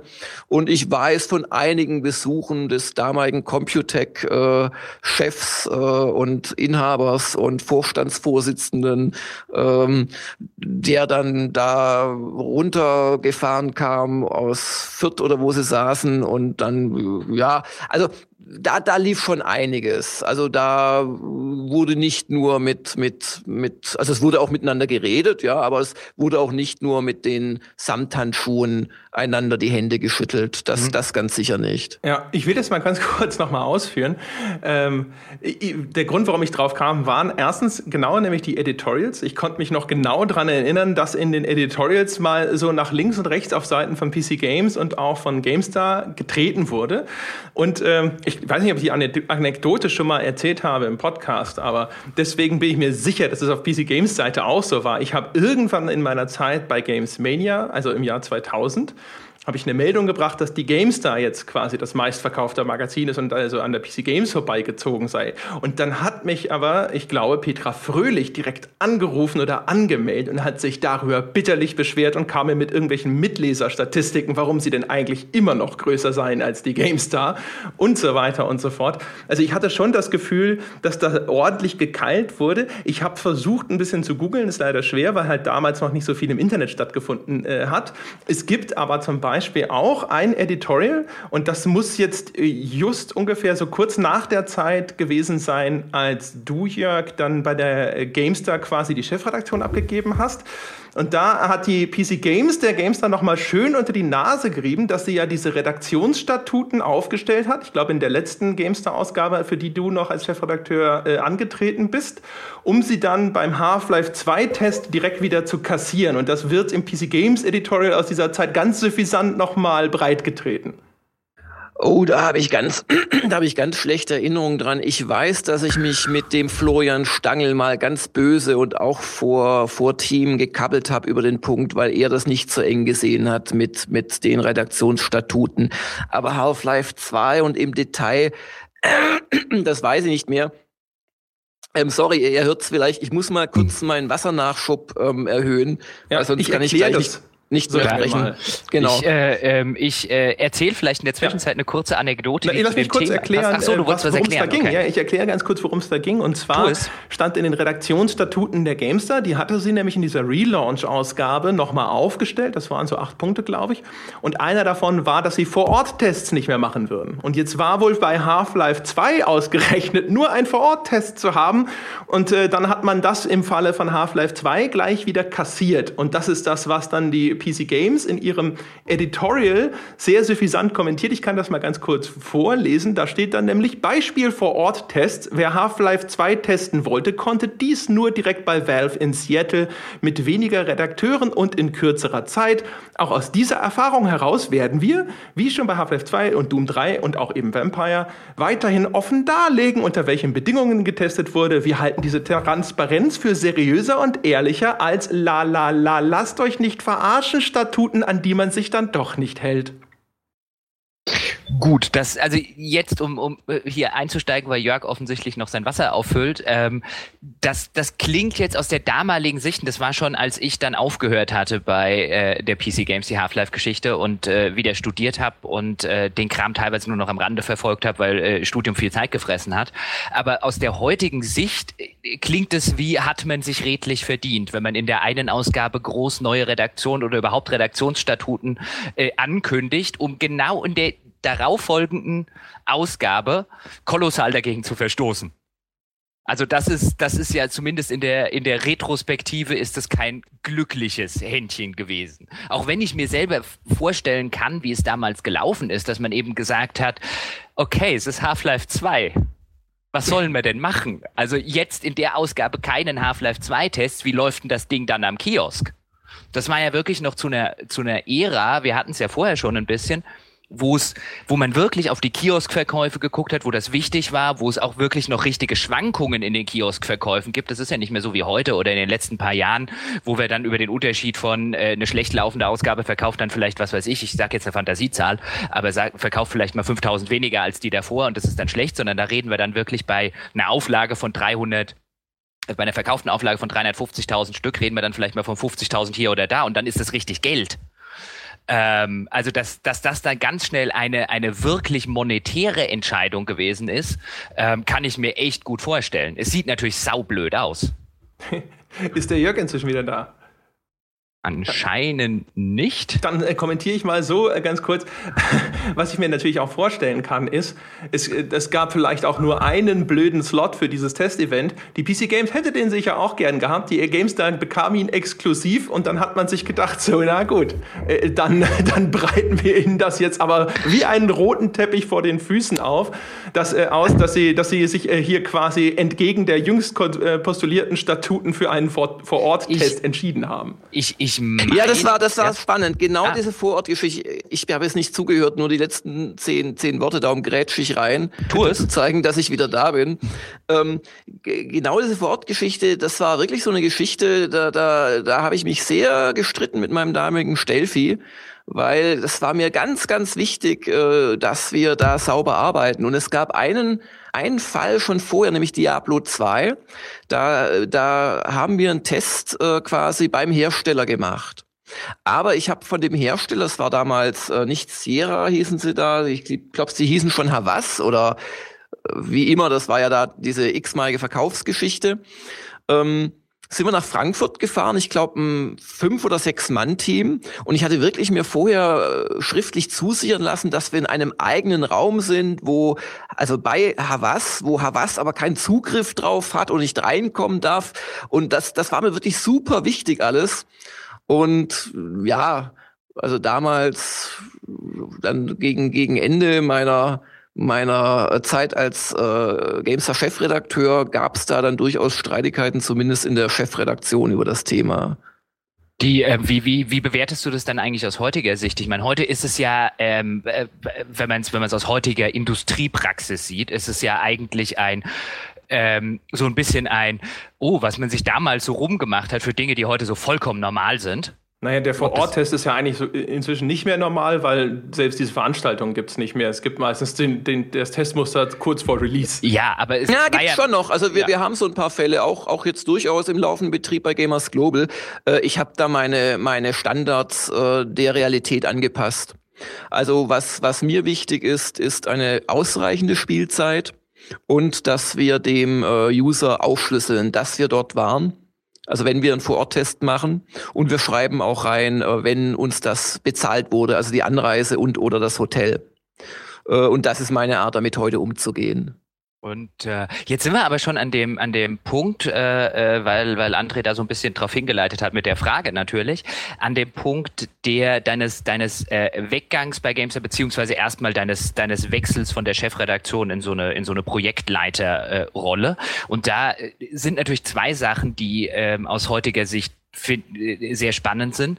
Nämlich einmal die Sache, das neue Wertungssystem zur damaligen Zeit, also das Zehner, wir rechnen zusammen System, bei dem es danach immer wieder hieß und man immer wieder gehört hat, industrieweit, das hat ja der Jörg der GameStar eingebrockt. Ist das so? War das ein Alleingang von Jörg damals noch zum Abschluss oder ähm, würdest du das völlig anders sehen und schildern? Nee, das stimmt und stimmt gleichzeitig nicht, weil der eigentliche Schuldige ist der Florian Stangl. ähm, ja, das ist jetzt, da, da, da kann ja, man, okay. da, da kann man jetzt beliebig weit ausholen. Ähm, ich, ich versuch's mal. Also, ähm, die, die, die, die, die Endzeit von, von ähm, mir bei Gamer, bei, bei, bei Games da war sehr turbulent. Äh, da kamen einige Sachen zusammen, äh, Unzufriedenheit im Team und äh, neues Heft gemacht worden ist, nämlich lustigerweise von Martin Deppe. Da müssten wir jetzt eigentlich noch weiter aus das wäre eigentlich meine zweite Frage, ich, weil äh, genau. äh, da können wir vielleicht später drauf äh, kommen, weil er das aus seiner Sicht geschildert hat und mich da deine interessiert. Ja, ja. Ähm, aber wenn wir beim, beim Wertungssystem erstmal bleiben. Also es war in der Tat so, wir haben damals ähm, die äh, Entscheidung getroffen, oder es war eine Idee von Florian Stangl, der damals ja noch mein Stellvertreter war ähm, dass das Wertungssystem umgestrickt gehört. Und der Florian kam mit dieser Idee, die Wertung zu errechnen. Und ähm, als er dann, ja, es ist, ja, also er, er wurde dann halt abgeworben äh, vom Martin für die PC Powerplay, ohne das jetzt vielleicht schon vorwegzunehmen, musste dann noch von IDG aus irgendwie ein oder zwei Monate in irgendeinem abgelegenen Kämmerlein sitzen, Sachen machen. Und ich habe aber mich von ihm da überzeugen lassen, also als wir noch quasi äh, ja im Guten zusammengearbeitet haben und äh, habe das dann pflichtschuldigst umgesetzt und war auch davon überzeugt. Aber ich denke tatsächlich auch, also ich habe es dann auch, es war dann auch so, als die die Entscheidung meines Weggangs, äh, der nicht äh, wirklich freiwillig war von von von ähm, Gamers Global wenn auch vielleicht weniger unfreiwillig als der eine oder andere denkt. Von ähm, GameStar meinst du, weil du Gamers Von Global GameStar, nicht von Gamers Global. Ich verwechsel das generell gerne. ich habe in der Anfangszeit von Gamers Global immer auf GameStar referenziert, wenn ich über Gamers Global gesprochen habe. Also es ist keine keine freudsche Fehlleistung, sondern glaube ich ein Erinnerungsproblem. Ähm, da habe ich dann äh, tatsächlich, nachdem das dann verkündet worden war dem Team, habe ich irgendwie noch vier oder sechs Wochen äh, als Chefredakteur dann im Wesentlichen damit verbracht, diesen Relaunch äh, quasi durchzuführen und auch dieses neue System einzuführen. Also ja, es stimmt komplett. Äh, ich habe das dem Team als Abschiedsgruß eingebrockt. Allerdings dachte ich damals, das wäre eine gute Idee. Nein, der eigentliche Schuldige ist der Florian Stangl, weil der hatte die Idee dazu und hat mich überzeugt und darum haben wir das gemacht. ich, ich halte das Idee? für grauenhaft. Bitte? War es eine gute Idee? Nee, nein, nein, nein, nein, nein, es war eine beschissene Idee. Ich hätte das niemals machen dürfen. Das wurde mir dann auch relativ schnell klar. Und es ist ja auch kein Zufall, dass ich bei Gamers Global ein paar Jahr, Jahre später dann eine bewusst unscharfe Wertung genommen habe. Also ich gehöre ja immer noch ins Lager der Leute, die sagen, naja, so eine Wertung am Ende ist gar nicht schlecht zur Zusammenfassung. Aber ähm, quasi der Versuch, diese eh schon dubiose Hunderter-Wertung jetzt nicht nur äh, quasi so in Abschnitte zu unterteilen, war ja auch äh, so Grundbestandteil, dass man gesagt hat, ab da ist es ein Spitzenspiel und so weiter, sondern auch noch quasi den Versuch zu unternehmen, sie quasi mathematisch korrekt herzuleiten hätten. Also das, das war schon relativ kurze Zeit später überhaupt nicht mehr meine Meinung, weil das ist einfach Blödsinn. Also im Prinzip hat sich die GameStar mit dieser und ich will ja die Verantwortung nicht auf den Florian abschieben, um Gottes Willen, aber ich finde, ihm gebührt da auch der, die, die, die nötige Dankbarkeit der Spieleleserwelt. Ähm, das, das Problem daran war, dass wir quasi von einer Spielspaßwertung die wir nach meiner Philosophie so weit wie möglich objektiviert haben, im Wesentlichen dadurch, dass wir es mit ähnlichen Spielen immer verglichen haben. Und dann war es manchmal schon ganz praktisch und ehrlich gesagt fehlt mir das manchmal auch bei Gamers Global, dass man nicht zwischen zwei sehr guten Spielen noch eine klitzekleine quasi Unterscheidung machen kann. Also das, das finde ich eigentlich immer noch gar nicht schlecht am 100er-System. Auf der anderen Seite, ja, Analfixierung, sage ich da heute zu. hat, es ähm, dich, hat es dich gewundert, ganz kurz die Frage ja. würde ich noch gerne stellen, André, ähm, dass die Games da so lange gebraucht hat, um es wieder loszuwerden? Also ja, hast du aber ja, Punkt, ja, ja, das hat mich wirklich, aber äh, da, da habe ich gleich, äh, gleich noch meine Gedanken zu. Aber jetzt erstmal zur Wertung. Äh, Sie sind quasi, oder wir sind, ich habe es ja ver, ver einge, eingebrockt den Leuten. Also ich habe, ich habe quasi, ohne es, glaube ich, richtig zu kapieren in dem Moment, ich habe aus dieser objektivierten Spielspaßwertung, äh, äh, die wir da immer versucht haben, habe ich eine errechenbare Wertung gemacht. Und das äh, konnte natürlich nicht funktionieren. Was die aus meiner Sicht, ich war ja da dann weg und habe schon noch mit den Leuten gesprochen und so, aber natürlich nicht über einzelne Wertungen. Ähm, was, glaube ich, sehr schnell passiert ist, war einfach, und was heute, machen sie es heute eigentlich noch? Ich glaube, sie machen es heute noch, oder?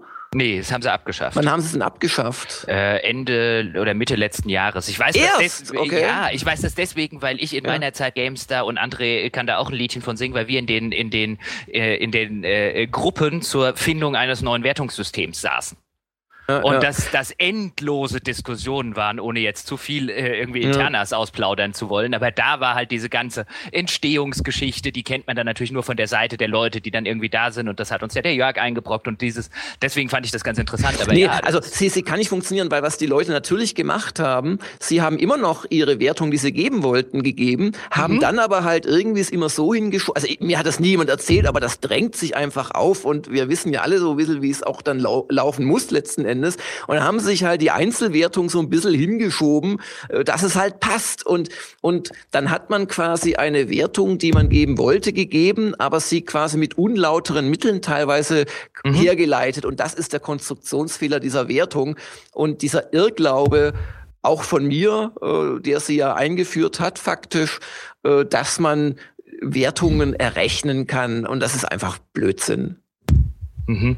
Ähm, jetzt der, es sei denn, André, hast du dazu noch irgendwas, was dir auf der Seele brennt, bevor ich zum, zum äh, bestimmt ganz viel, aber. Ich will mal ganz kurz noch Housekeeping-mäßig. Äh, du hast ja gesagt, dass du eventuell ein bisschen früher aussteigen also willst. So eine, würde ich dir jetzt das Feld Viertel, überlassen. Stell doch mal weiter deine Fragen. Ich bestell mal und am Ende muss ich vielleicht wirklich äh, äh, eine Viertelstunde früher gehen, weil ich noch äh, dringend was machen muss, weil ich nämlich morgen erstmal vier Tage weg bin. Ähm, deswegen normalerweise nehme ich mir da immer mehr Zeit. Mein, meine, meine nächste Frage wäre dann die Sache, die du kurz angesprochen hast, weil Martin ist ja dann zur PC Powerplay gegangen, um die aufzubauen. Und was Martin so ein bisschen geschildert hat und was auch immer wieder in der Industrie sozusagen kolportiert wurde, wenn man Leuten drüber geredet hat, war, dass damals sehr viele Leute gekündigt hätten, um zur PC Powerplay zu wechseln, weil sie unzufrieden bei GameStar waren und dass das dafür gesorgt habe, dass man dich dann sozusagen hoch befördert.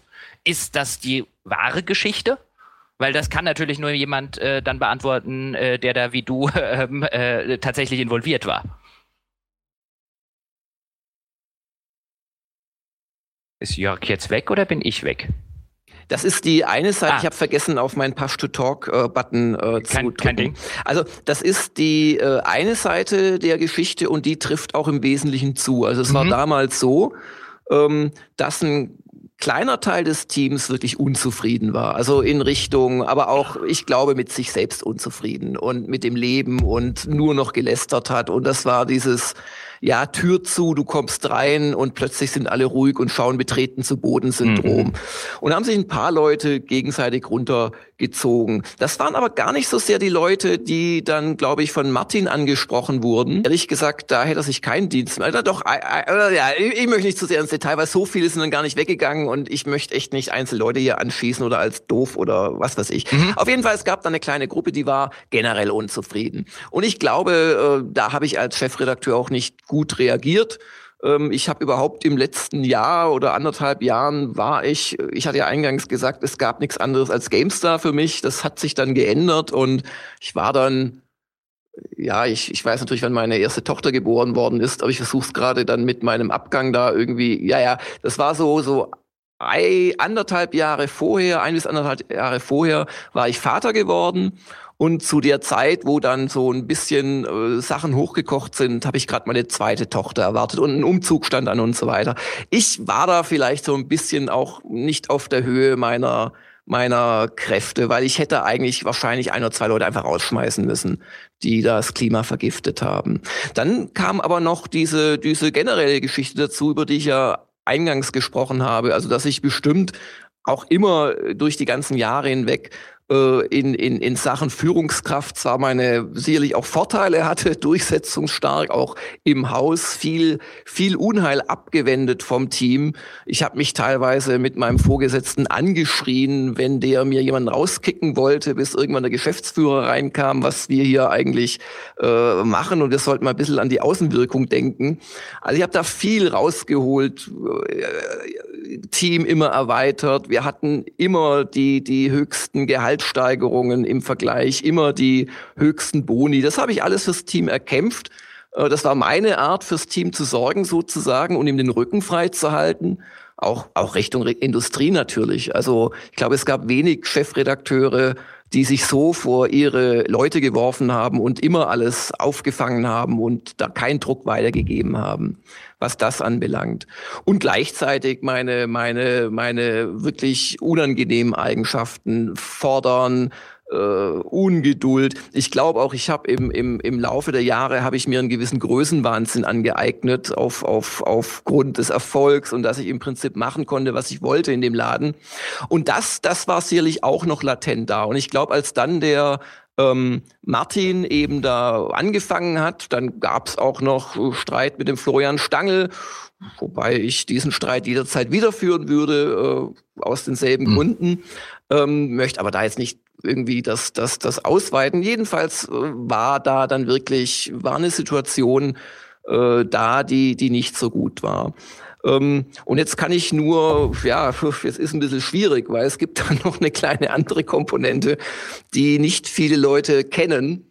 Mhm. Ähm, äh, sagen wir es mal so, ich habe ich hab relativ kurz bevor das da hochgekocht ist, habe ich mit einem untrüglichen Timing dem Geschäftsführer von IDG mitgeteilt, äh, dass mir die Chefredaktion nicht mehr genug ist von GameStar.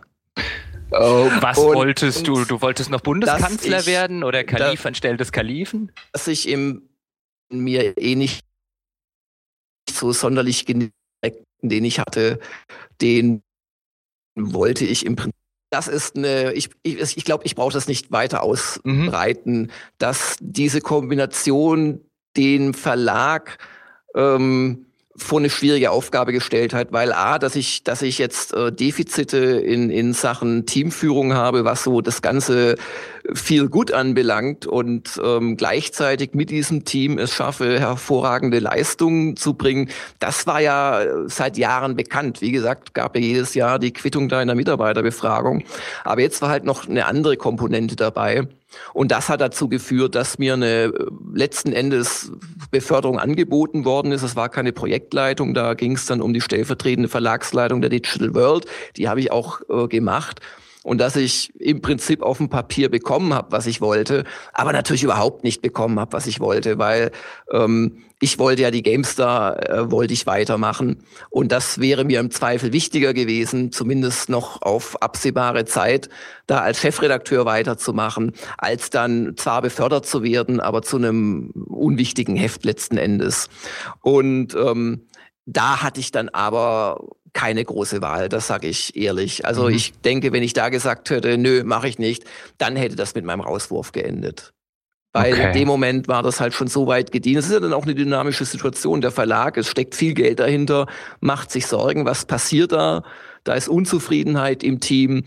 Ich habe da auch zu einzelnen Punkten meine eigene Meinung und es haben vielleicht da auch nicht immer die richtigen Leute Gehör gefunden und der Verlag hat erst ein paar Jahre später gemerkt, was mit diesen Leuten dann los war. Aber das ist schmutzige Wäsche, die gehört mhm. hier nicht hin und ähm, also ich kann die, die Entscheidung des Verlags verstehen. Und wie gesagt, ich dachte auch erst noch, ja, das ist im Prinzip nicht ganz, was du dir gewünscht hast, aber irgendwie doch und besserer Titel und ich sitze auf einmal dann in den Verlagsleiter-Meetings. Ich habe auch einen, glaube, das kann ich auch erzählen, ich habe auch einen guten Gehaltsbonus nochmal gekriegt. Also ich habe mich da echt auf dem Papier gut verbessert.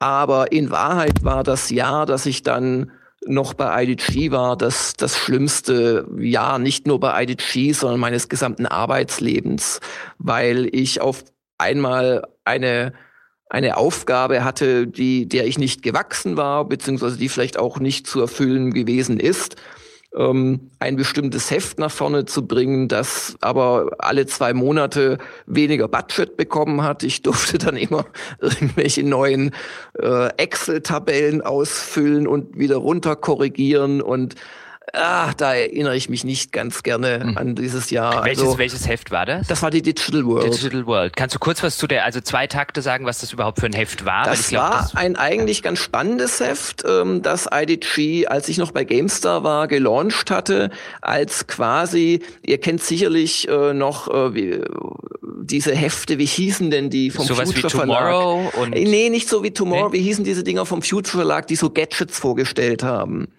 Ah, Oder ah, ich weiß, hier meinst, von Computerbild, ja. hier dieses Ab Ableger-Dingens äh, und diese Chip Foto und Video und diese ganzen Hefte. Und IDG hat quasi das Ganze versucht auf eine sehr ordentliche fachjournalistische äh, Art. Also nicht, nicht auf Lifestyle-Art, sondern auf ähm, Handwerksart, aber trotzdem hochwertige Ausstattung, feines, edles Layout und so weiter. Und das war auf dem Papier, war das ein schönes Konzept, das mich übrigens auch interessiert hat. Also ich, ich, ich, bin, ich habe dann später auch ähnliche Projekte gemacht für andere Verlage in meiner Zeit als Freier.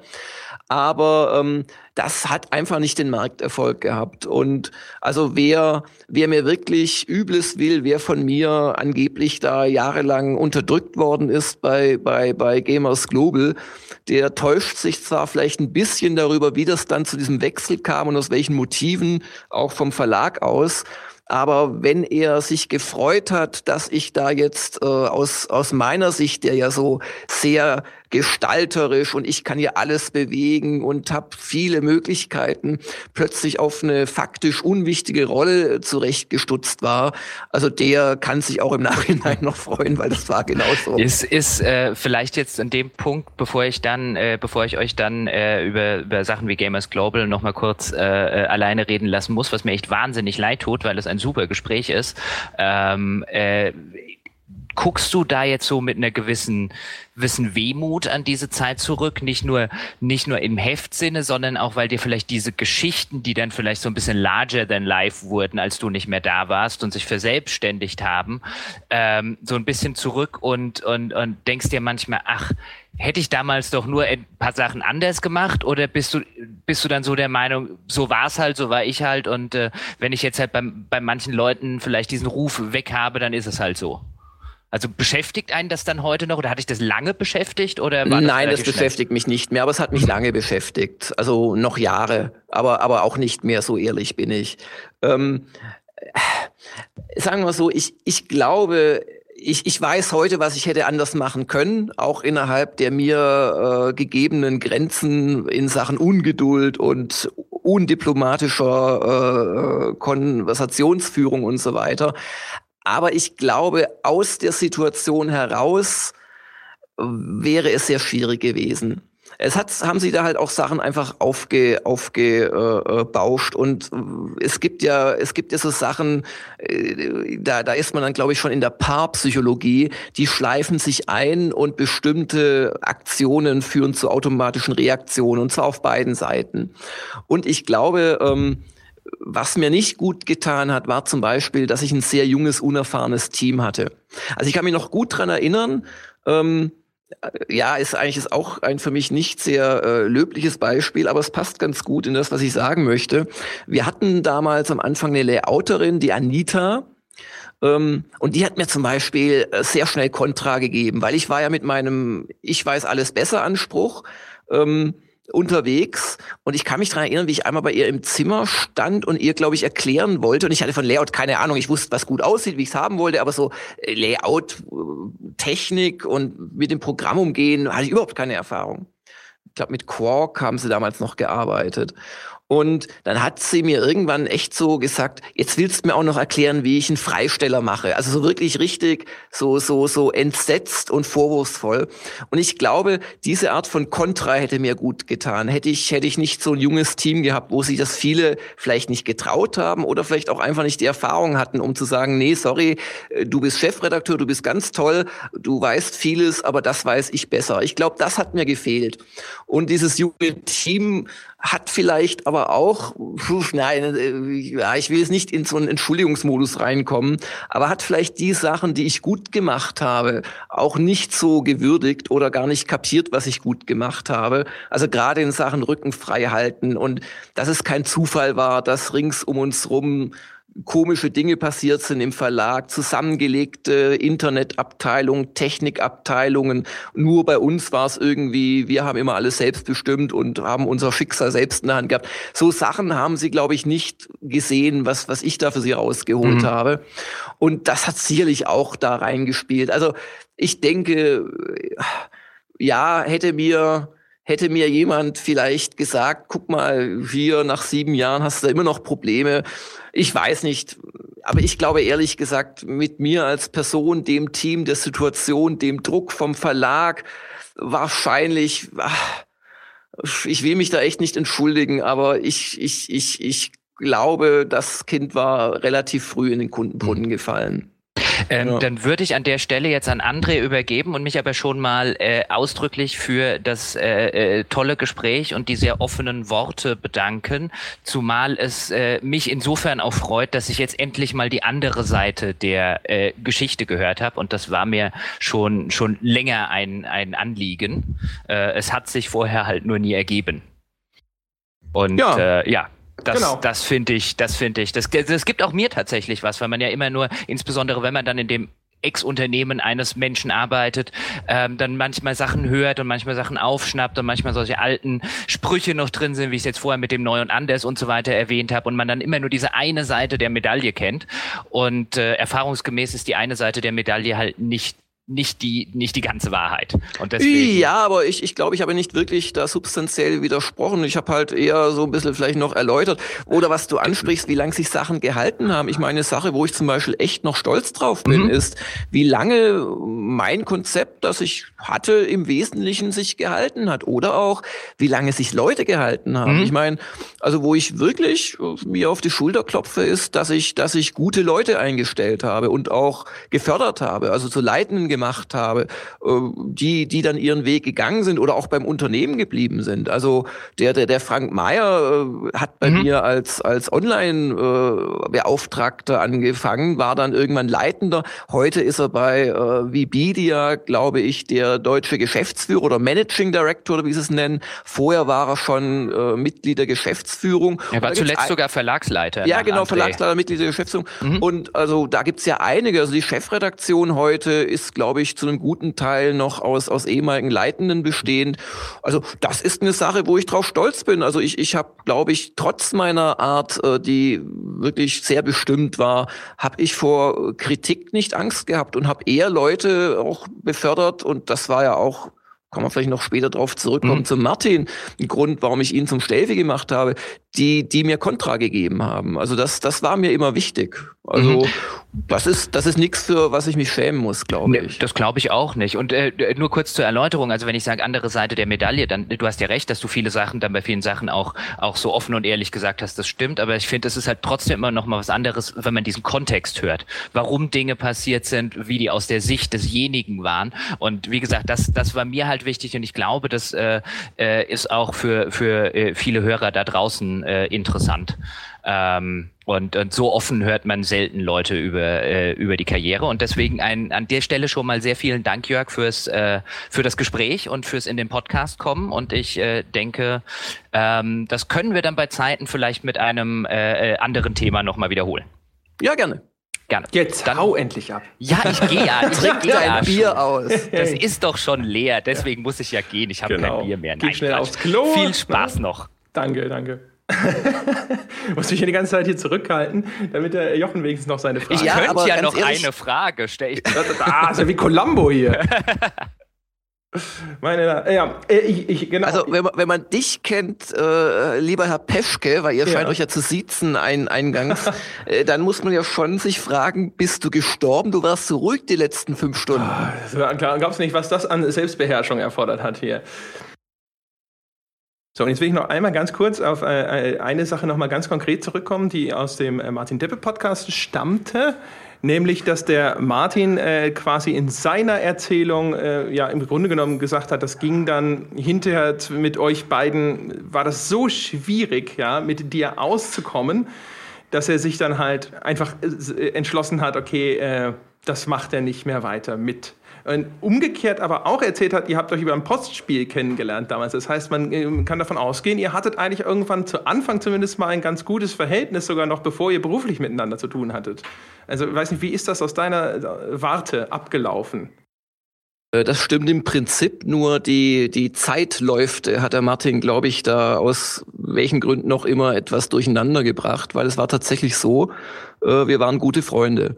Also ich habe den Martin tatsächlich über ein Postspiel kennengelernt, im Prinzip ein Strategiespiel. Heute würde man es per E-Mail spielen, damals noch wirklich per Post, wo die Leute ihre Züge an einen Spielleiter einschicken, der wertet das aus und schickt quasi das Ergebnis, wie groß ist das Reich gewachsen, wurde die Schlacht gewonnen oder der Planet entdeckt, wieder an die einzelnen Spieler zurückschickt. Ich habe sogar selbst so ein Postspiel entwickelt, sogar zwei, um genau zu sein, äh, und die auch eine Weile veranstaltet. Und darüber kam es quasi zur Freundschaft mit dem Martin.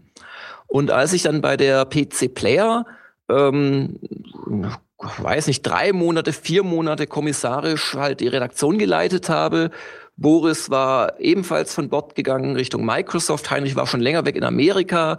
Äh, ich wurde zum Stelfi gemacht und hatte dann halt da die Führung inne habe ich ihn dann zur PC Player geholt, weil der Martin, das wusste ich natürlich äh, aus, aus, aus unserer privaten Bekanntschaft sozusagen, A, äh, super witzig war, so von seinem trockenen Humor her, aber auch Ahnung von Spielen hatte und auch eine total witzige Schreibe.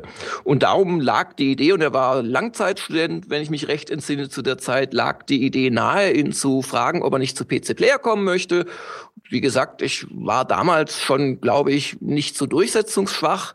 Äh, und dann war er da eben bei PC Player. Dummerweise war er gerade bei PC Player, als ich dann, das hat sich echt, also das, das, wusste ich nicht, als ich ihn gefragt habe, aber als er dann kam, das hat ja ein bisschen Zeitverzögerung äh, bedingt, ich glaube, da war er erst zwei Monate da oder so, äh, wanderte ich dann ab zu ähm, GameStar, zu IDG. Also den Namen gab es noch gar nicht. Den Namen hat, glaube ich, den haben wir irgendwann mal ausgeheckt und glaube, Toni Schweiger hat dann eine Umfrage in der Fußgängerzone gemacht unter 50 Leuten, ob sie für, glaube ich, Gamefire oder für GameStar waren. Und Gott sei Dank ist es GameStar geworden.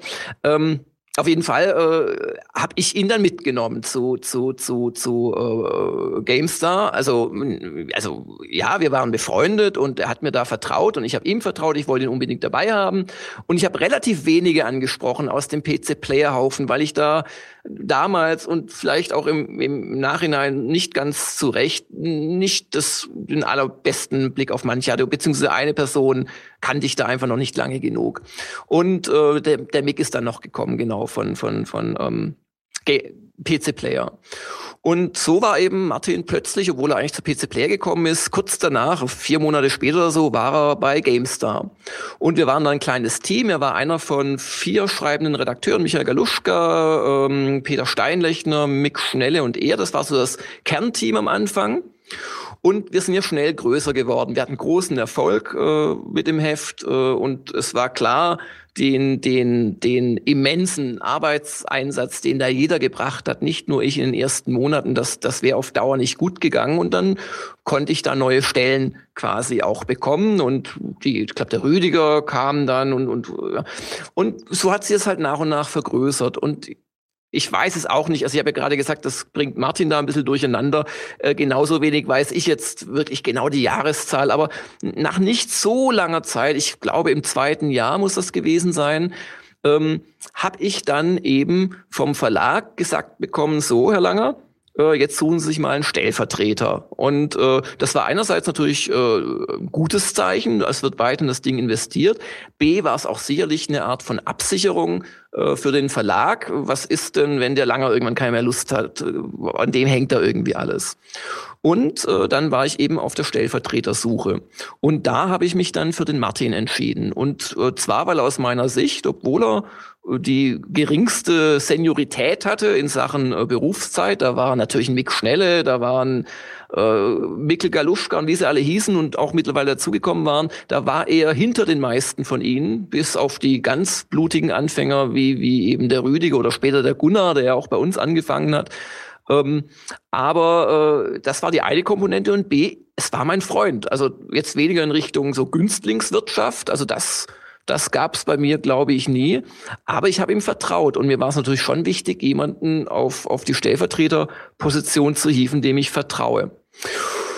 Ja, und das hat auch geraume Zeit gut geklappt. Und Martin war natürlich gerade für mich als jemand, der ungeduldig ist, der undiplomatisch ist, der, der, der auch oftmals Leute vielleicht zu hart anfasst oder seine Kritik zu hart äußert und sicherlich eher äh, zu selten lobt, äh, war für mich eigentlich der ideale Counterpart, weil der Martin ist ruhig, der ist integer. Ähm, auf, auf, ja, er hat eine ganz andere Ausstrahlung wie ich. Und, und darum hat es gute, lange Zeit gut funktioniert. Und wir waren da auch noch befreundet. Also das, darum wundert mich ein bisschen, wenn er das so erzählt hat, das wäre das irgendwie über eine lange Zeit und so. Das, das ging eigentlich dann relativ schnell, diese Entfremdung, die es tatsächlich gegeben hat. Und ich habe dann im Prinzip, glaube ich, einen Fehler gemacht. Ähm, ich habe ja diesen Druck tatsächlich von oben gehabt und teilweise Entscheidungen, von denen ich schon wusste, die ich noch versuchte abzuwiegeln, was immer das jetzt im Detail war. Da ging es teilweise um Leute nicht zu übernehmen, die das zweite Jahr ein Trainee-Status zu lassen, statt sie fest anzustellen. Solche Geschichten. Ähm, ich hatte niemanden, mit dem ich darüber so richtig reden konnte. Und mit dem Martin konnte ich darüber reden, weil wir waren ja befreundet. Und ich kann mich dran erinnern, Martin sicherlich auch, dass wir also wirklich über Monate fast jeden Tag zusammen essen gegangen sind und wir dann über auch diese Probleme, die ich hatte, äh, geredet haben. Also von, von Verlagsseite oder vielleicht auch im Team oder sonst sicherlich auch über Sachen. Aber der Martin war für mich wirklich jemand, wo ich mich so ein bisschen auskotzen konnte. Ähm, und ich weiß nicht, ob das uns gut getan hat, weil äh, einerseits bin ich jemand, wenn er sich ausgekotzt hat, dann ist es gut, dann ist das vorbei und ich, ich hänge dem nicht nach und bin ganz unglücklich. Und es gibt Menschen, denen geht das dann vielleicht nahe und die, ja, die futtern das so in sich rein und sind dann auch, ugh, und uh, da müsste man mal was tun und hier. Und ich glaube, ich habe ihn da auch als jemand, der, der sich im Team immer auch gesehen hat als Teil des Teams. Äh, ich glaube, ich habe ihn da auch in eine Loyalitätskrise so ein bisschen gestürzt. Also nicht, dass er da Sachen erzählte dem Team gegenüber, aber er hatte quasi meine Wirklichkeit, so die böse Verlagswirklichkeit, die nackten Anforderungen, Umsatzsteigerung, Reichweitensteigerung, bla bla bla. Und zum anderen hat er halt auch die, die Sorgen und Nöte des Teams sehr viel mehr im Blick als ich. Und ich glaube, das hat nicht so gut getan. Und da wäre ich wäre ich gut gefahren, wenn ich ihn da nicht so quasi als Schuttabladeplatz für meine Sorgen da missbraucht hätte. Aber ähm, der Grund, warum das dann wirklich so richtig auseinandergegangen ist, da gab es dann vielleicht auch ein, zwei private Geschichten, wo wir beide miteinander nicht zufrieden waren. Ich kann mich da an eine ganz dämliche Aussage ihm gegenüber erinnern bei einem sehr wichtigen Thema, die ich, aber das ist eine private Geschichte, die hat glaube ich, auch für ihn auf den Beruf keine Auswirkung gehabt. Und, und ja, es gab eine Sache, da war ich tot unglücklich, wie er sich verhalten hat in einer Situation, aber ist egal. Aber ähm, was dann wirklich am Ende stand und warum ich wirklich verstehen kann, dass der Martin auch nach all den Jahren da wirklich überhaupt nicht gut auf mich zu sprechen ist, ähm, war letzten Endes ein Mitarbeitergespräch, das ich mit ihm geführt habe, ähm, wo ich ihm meine Beobachtung mitgeteilt habe, dass er in dem wachsenden Team als Stellvertreter vielleicht nicht mehr die Idealbesetzung ist. Und das war auch wirklich so, und das glaube ich heute noch. Ähm, wir wurden dann immer größer und immer mehr Leute und auch junge, selbstbewusste Leute kamen rein. Und die haben dem Martin, wenn wir so über Titelbild, über Heftstruktur geredet haben, äh, halt aus meiner Sicht, es ist nur meine Wirklichkeit, immer öfter das die Butter vom Brot genommen und ihn quasi ausargumentiert. Und Martin kam dann so mit Gefühlen und er mag es irgendwie nicht, aber er konnte sich zurecht begründen. Und es hätte jetzt viele Möglichkeiten für mich gegeben, damit umzugehen. Ich hätte mit dem Martin, ich habe es ihm sicherlich gesagt, aber wahrscheinlich nie so richtig ernsthaft. Und was ist denn deine Meinung dazu oder sehe ich es falsch? So, ich habe das so rein, ja, immer sich weiter auftürmen lassen. Und ich hätte trotzdem die Möglichkeit gehabt, sage ich mir halt heute, damals bin ich nicht auf die Idee gekommen, zum Beispiel einfach äh, den Verlag äh, damit zu konfrontieren, wie wär's denn mit zwei stellvertretenden Chefredakteuren?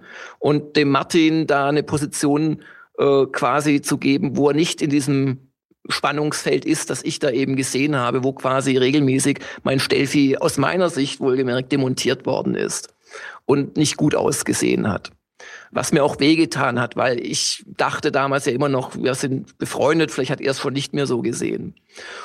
Aber ich habe mich dazu entschlossen, ein, ein, ein Gespräch mit ihm zu führen, wo ich mich so mies verhalten habe, also so richtig ihm alles vor den Latz geknallt und Vorwürfe und hier und da.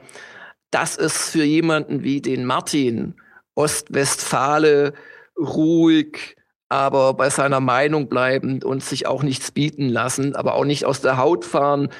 Der hat sich das angehört. Das war auch noch äh, besonders schön von mir. Ich habe einen Zeitpunkt gewählt. Direkt danach ist er in Urlaub gefahren. Und als er wiederkam, hat er mir gesagt, hey, ich, ich, äh, ich möchte kündigen. Mir macht das hier keinen Spaß mehr. Aber es war wirklich eine, also aus meiner Erinnerung, eine relativ äh, zeitlich schnelle äh, Zuspitzung des Ganzen. Und also mir, mir tut's wirklich leid, was ich da damals dem Martin da in diesem Gespräch gesagt habe und was ich ihm da für ein Negativerlebnis äh, zugefügt habe. Also das, das war nicht okay. Und darum, ich kann wirklich verstehen, wer das Sachen erzählt. Wie gesagt, ich stimme da nicht jeder Sache zu. Äh, aber er sieht es halt nun mal so und ich, ich kann es verstehen, dass da sein Blick auch auf Dauer getrübt ist. Ja, so viel dazu. Habt ihr euch seitdem eigentlich jemals drüber unterhalten? Hast du mal gesagt, so hier, äh, es tut mir rückblickend leid, wie das gelaufen ist? Ähm, ich war da die ersten ein, zwei Jahre danach äh, gedanklich nicht dazu in der Lage, weil ich war, äh, das darf man nicht vergessen bei der Sache, ich war tatsächlich der Meinung, dass der Martin nicht mehr der Richtige für die Position ist. Und insoweit äh, hat sich von meiner Chefredakteursicht aus erstmal ein Problem letzten Endes auf eine Weise gelöst, die nicht elegant war und die dem Heft nicht gut getan hat und die, die schon allein als Mitarbeiter bedauerlich war, aber sie war danach erstmal geklärt. Ähm, persönlich hat es mir schon damals leid getan und ich habe zwei Versuche, aber erst wirklich nach, glaube zwei Jahren oder so, ähm, tatsächlich gestartet in meiner Erinnerung, aber die waren vom Timing her, ich glaube, Martin weiß, was ich meine, als ich ihn dann mal angerufen habe und plötzlich über alte Zeiten reden wollte. Die waren vom Timing her einfach ungeschickt. Und dann habe ich noch mal eine Mail geschrieben, aber mehr Versuche habe ich nicht gemacht. Nee. Vielleicht ja. hört er ja mit und ich sag's ihm auch gerne noch mal äh, persönlich. Äh, ich wollte gerade sagen, ich will nicht so sehr Vera am Mittag spielen. Ja, genau. Aber vielleicht und, und ist Tränen, das der Zeitpunkt. Ja. Nö, also ich glaube, da muss man auch konsequent sein. Da ist echt was zerbrochen. Und ich glaube, das wäre auch alles weniger schlimm gewesen, wenn wir nicht tatsächlich befreundet gewesen wären. Vielleicht hat's das auch, hat das auch in mir, das, ja, vielleicht war das auch für mich das Schwierige dabei und ich habe überreagiert oder kompensiert, ich weiß es nicht. Aber letzten Endes, also ich, ich kann es verstehen und ich möchte mich da auch nicht aufdrängen oder jetzt da Sympathiepunkte sammeln. Also es tut mir wirklich leid, wie dieses Gespräch gelaufen ist. Und wie gesagt, ich glaube, ich habe auch mit dieser regelmäßigen Mittagessen gehen und sich auskotzen gegenseitig, was meistens von mir aus in seine Richtung eher war, äh, habe ich weder unserer Freundschaft noch ihm als ja irgendwie Mitarbeiter einen Gefallen getan. Ja. Ich will gerne, ich will gerne erstmal vielleicht mal so ein kleines Resümee nochmal machen. Ja? Also erstmal, das ging schon früh los. Ja? Du hast gesagt, der Toni Schweiger hat sich schon verabschiedet, äh, weil ihr auch nicht so richtig miteinander klargekommen sind. Du hattest diese, diese Ratings, die du bekommen hast als Führungskraft und so, das hat sich dann fortgesetzt. Und am Schluss kamen halt auch viele Sachen sozusagen zusammen. Also du hattest, also Martin hat gesagt, sieben Leute hätten gleichzeitig gedroht, wegzugehen. Drei haben es hinterher später tatsächlich gemacht. Dann hattest du auch noch Ambitionen nach oben signalisiert. Du warst auch vielleicht einfach unbequem, weil du so viel auch vom Team weggehalten hast für deine Vorgesetzten damals. Und äh, das war am Ende sozusagen die Misere. Ja? Äh, ist das was, wo du, wenn du, äh, siehst du überhaupt einen Weg, wo du es hättest anders machen können? Ja, definitiv. Das waren auch falsche Entscheidungen von mir oder, oder nicht getroffene Entscheidungen. Aber da möchte ich jetzt im Detail nicht drauf eingehen. Und ich meine, mhm. wenn du sagst, also ich habe den genauen, die genaue Zahl nicht mehr im Kopf von Martin, ähm, was, was er, was er da jetzt mit sieben Leuten, weiß ich nicht genau. Aber man kann ja auch mal festhalten, dass aus einem 30-Mann-Team aus meiner Sicht damals die Mehrheit immer noch zu mir gehalten hat. Das, das mag vielleicht nicht korrekt sein oder, oder auch Selbsttäuschung sein. Aber ich habe ja auch währenddessen mit Leuten gesprochen. Ich habe übrigens auch danach mit Leuten gesprochen. Also auch als ich weg war von IDG und in keinerlei Position, obwohl ich noch für IDG weiter Sachen gemacht habe, aber überhaupt gar keiner Position mehr, wo man mir nicht rein Wein hätte einschenken können. Und da haben einige Leute und auch Leute, die mir vielleicht eher wichtig war als der eine oder andere, der da weggegangen ist, äh, durchaus Nettes gesagt, also auch ehrlich Nettes, so nach dem Motto, äh, naja, die hat man immer von 100 Metern schon angesehen, wie das so einen schlechten Tag hattest, aber wenigstens wusste man bei dir immer, woran man war und du hast mich nie verscheißert und du hast mir immer rein Wein eingeschenkt und ich habe das Gefühl gehabt, äh, bei dir weiß ich, woran ich bin. Und das sind Sachen, die, die haben mich gefreut. Das ist jetzt vielleicht auch, wenn ich es als Lob zitiere, vielleicht von ein vergiftetes Lob, aber ehrlich gesagt, das ist auch so, wie ich mich ein bisschen gesehen habe. Also ich wollte nie der beste Freund meines Teams sein, aber ich, ich wollte ein fairer Abteilungsleiter sein. Und da haben sicherlich auch so patriarchalische äh, Gefühle und altmodisches Verständnis von Führungsfiguren ähm, mit eine Rolle gespielt, wo wir jetzt äh, sehr schnell wahrscheinlich in der tiefen psychologischen Betrachtung meiner Kindheit, meiner Schulzeit und anderer prägender Elemente sind.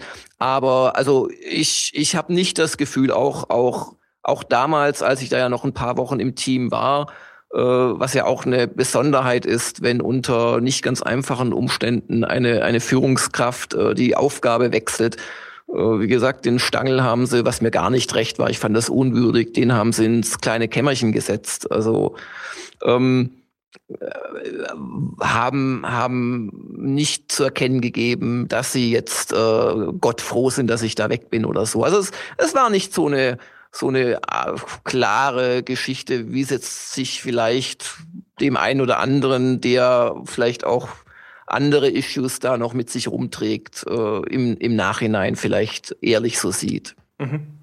Und dann Du hast vorhin auch gesagt, da kam zwischendrin vielleicht auch durch den Erfolg so ein bisschen der Größenwahn dazu. Äh, da, da habe ich Anekdoten auch gehört, dass du tatsächlich halt also auch bei, bei Herstellern auf Messen tatsächlich so diese Wissen Sie eigentlich, wer ich bin Karte gespielt hast. Ja? War das denn, also und vor allem, wie war das denn damals? Also auf der, der, der, der dieser Welle des Erfolges, in den Hochzeiten, in den goldenen Jahren der GameStar, ich meine, du hattest das alles erschaffen. Gab es jemals diesen Ich bin der König der Welt Moment, wo man sich auch so gefühlt hat, weil viele Leute, die so, so Workaholics sind oder sowas, die erreichen zwar diese Höhe, aber sie äh, erleben tatsächlich erst im Nachhinein vielleicht manchmal den Moment, wo sie sich dieses Erfolgs bewusst werden und während man drinsteckt, hat man tatsächlich gar nicht die Befriedigung, die man äh, glauben möchte, dass man die da hat. Hm, ich bin kein Narzisst. Also ähm, ich bin, ich bin, glaube ich, sogar ausnehmend schlecht in der Selbstdarstellung. Also ich glaube, auch wenn so bestimmte Geschichten man sich erzählt, das liegt auch ein bisschen daran, dass ich da keine Kontrageschichten erzähle, weil es mir letzten Endes scheißegal ist. Also äh, ich, ich muss nicht ständig mich verteidigen oder, oder, oder, oder raushängen, wie toll ich bin. Das wird mir zwar unterstellt, aber das liegt eher daran, wie ich eben bin und dass ich bei meinem Standpunkt bleibe und, und den auch verteidige. Also Größenwahnsinn nicht so, also hoffe ich zumindest, dass ich da als arroganter Pfau über Messen geschlendert bin und Herstellern entgegengeworfen habe, wissen Sie, wer ich bin. Das mag vielleicht mal gefallen sein, aber ich glaube, es war was anderes. Ich glaube, es gab bestimmt niemanden, äh, der als Chefredakteur jemals so verhasst gewesen ist in der deutschen Spielindustrie wie ich, weil ich halt wirklich überhaupt nicht kompromissbereit war in, in keiner Beziehung. Und man kann Sachen äh, so oder so machen, man kann sie im Ungefähren lassen. Ähm, und ich habe da halt immer ganz klare Kante äh, gezogen.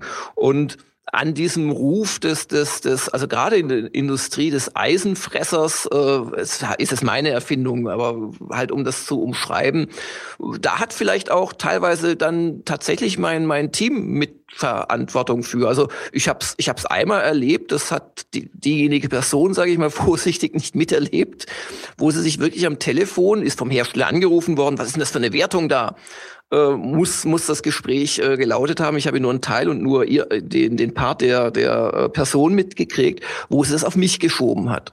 Und ich kann mich nicht mal mehr an das Spiel erinnern, aber ich kann mich ganz genau erinnern, dass ich damals wusste, dass ich überhaupt nichts an der Wertung gemacht habe. Und natürlich ist es für ein Team oder für manche Leute auch eine schöne Geschichte, wenn man sich hinter so einem ja, hinter so einer, wie, wie nennen wir das jetzt? Ähm, hinter so einem überlebensgroßen äh, Eisenfresser oder auch hinter einer Zerrfigur ein bisschen verstecken kann. Und ähm, ich glaube, das, das spielt da schon auch ein bisschen rein. Aber also was ich mit Größenwahnsinn meine, ist eher, also ich, ich, ich habe dann zum Beispiel da zwei oder drei äh, Damen im Team gehabt. Das war die Redaktionsassistenz. Aber, also offiziell. Aber es war, also mein, mein Verhalten war ganz klar hier, äh, also ich, ich hoffe, ich habe die nicht so in Richtung Chefsekretärin behandelt. Das wäre mir wirklich ein, ein, ein, ein Graus, äh, weil ich, weil das nicht mein Weltbild ist. Aber ich habe halt immer erwartet, wenn, wenn ich reinkomme mit was, was gelöst werden muss oder was, was ist, das hat Vorrang. Also diese Art von Größenwahn oder von, von, von eigener Wichtigkeitsempfindung. Das meinte ich eher damit. Mhm. Aber nochmal zu dem anderen Teil der Frage. Gab es irgendeinen Moment, wo du dir gedacht hast, so, wow, jetzt habe ich es geschafft, ist das super? Nee, ich habe mich immer gesehen bei, bei, bei GameStar als auf dem Weg. Also ich war nie zufrieden mit unseren Verkaufszahlen. Ich habe immer versucht, die noch zu steigern. Die sind ja auch äh, gestiegen, bis ich da weg bin, wobei da jetzt sicherlich dann auch äh, ja das Phänomen Internet irgendwo reingespielt hat. Aber, aber Fakt ist, dass es im Wesentlichen aufwärts ging in, in, in meiner Zeit. Immer wieder mit Dellen und großen Herausforderungen, auch von der Computerbildspiele. Ähm, die übrigens auch, weil wir vorhin über Computec als, als dem großen Feind, aber also da wurde genauso mit harten Bandagen gekämpft und einzweigen Verfügungen, also vor allem in unsere Richtung, wenn ich mich recht entsinne. Und also war auch überhaupt nicht nett. Ich meine, da ging es einfach um richtig viel Geld. Also wie gesagt, das, das, da ging es um, um, um mehrere Millionen äh, äh, Umsatz jeden einzelnen Monat der mit dem Heft gemacht wurde. Äh, und also in D-Mark anfänglich, dann weiß nicht, wann war die Euro-Umstellung, dann zu, zu, zum Schluss in Euro. Und das war halt, das, das, das war ein wichtiges Heft. Das war im, im Hause IDG Magazine das, das zweitwichtigste Heft, die zweitgrößte Redaktion da war wirklich Druck dahinter und ich hatte nie das Gefühl, jetzt habe ich es geschafft. Die eine Sache ist tatsächlich, die habe ich ja vorhin erwähnt, als ich dann äh, Vater wurde, ich möchte nicht zu privat werden, aber da habe ich schon eine gewisse Prioritätenverschiebung gehabt. Und da habe ich es vielleicht nicht mehr so ernst genommen, alles, wie, wie mir es vorher ernst äh, vorkam.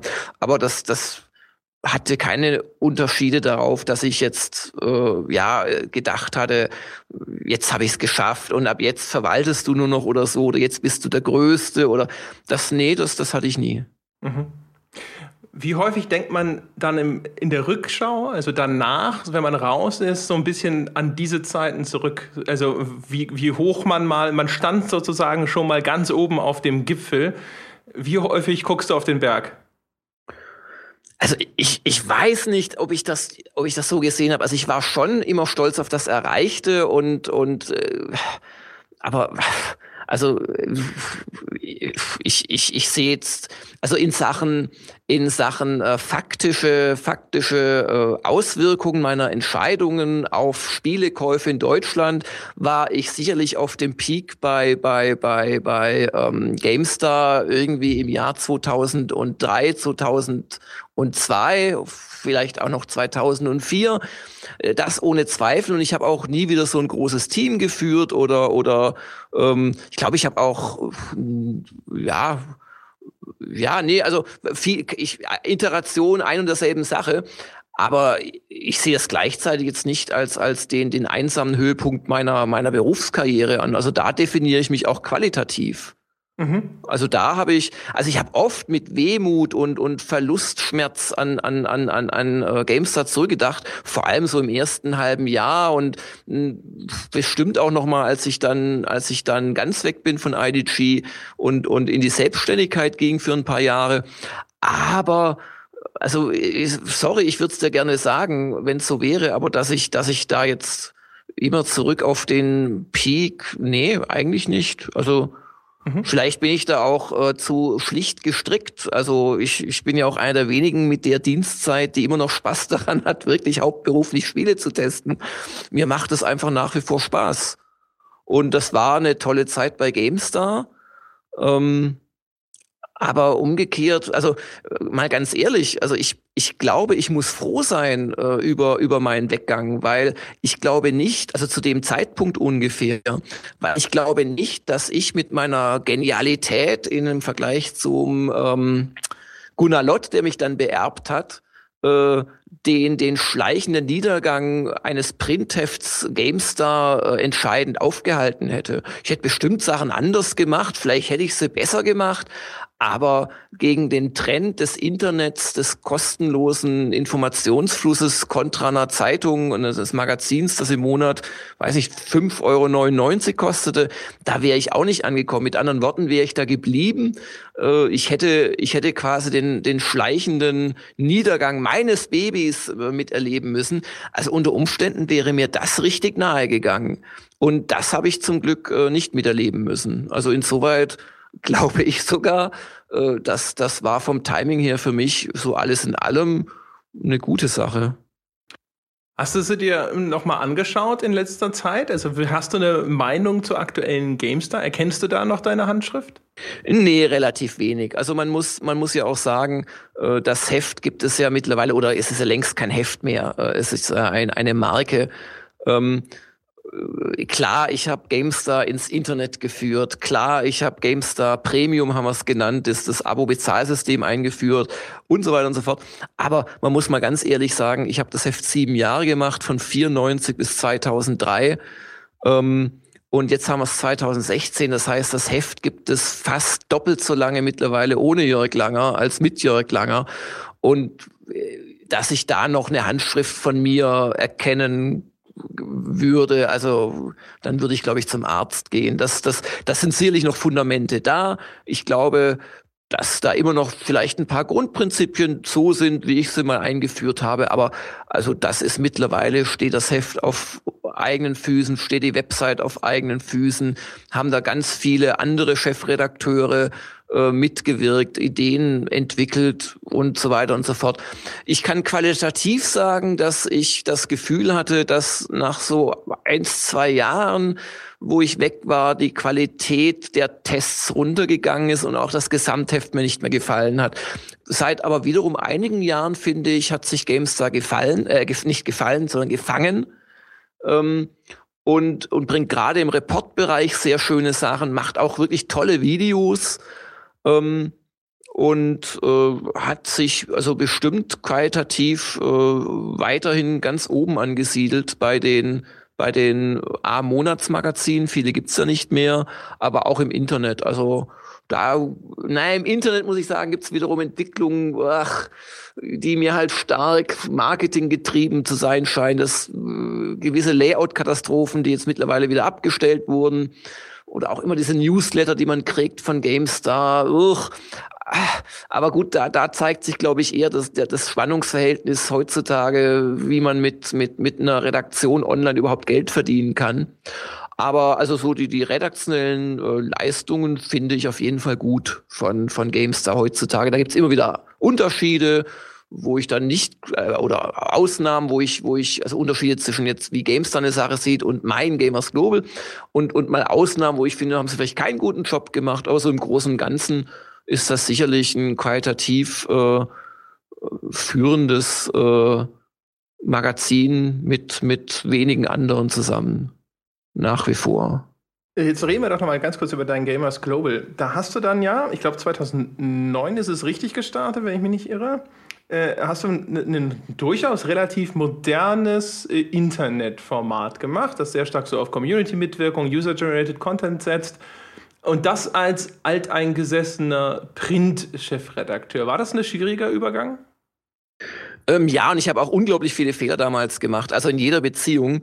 Und da, also wünsche ich mir fast noch mehr als bei GameStar, dass ich in der Zeit zurückreisen könnte, so mit dem Wissen, das ich heute habe. Aber ich habe ja nach, ähm, nach Gamestar dieses Jahr da äh, Digital World, Verlagsleitung und blah, und äh, bin dann, habe mich selbstständig gemacht und habe dann unter anderem für IDG, aber dann auch für einen anderen Münchner Verlag und auch so andere Projekte, habe ich immer noch Print gemacht im Wesentlichen.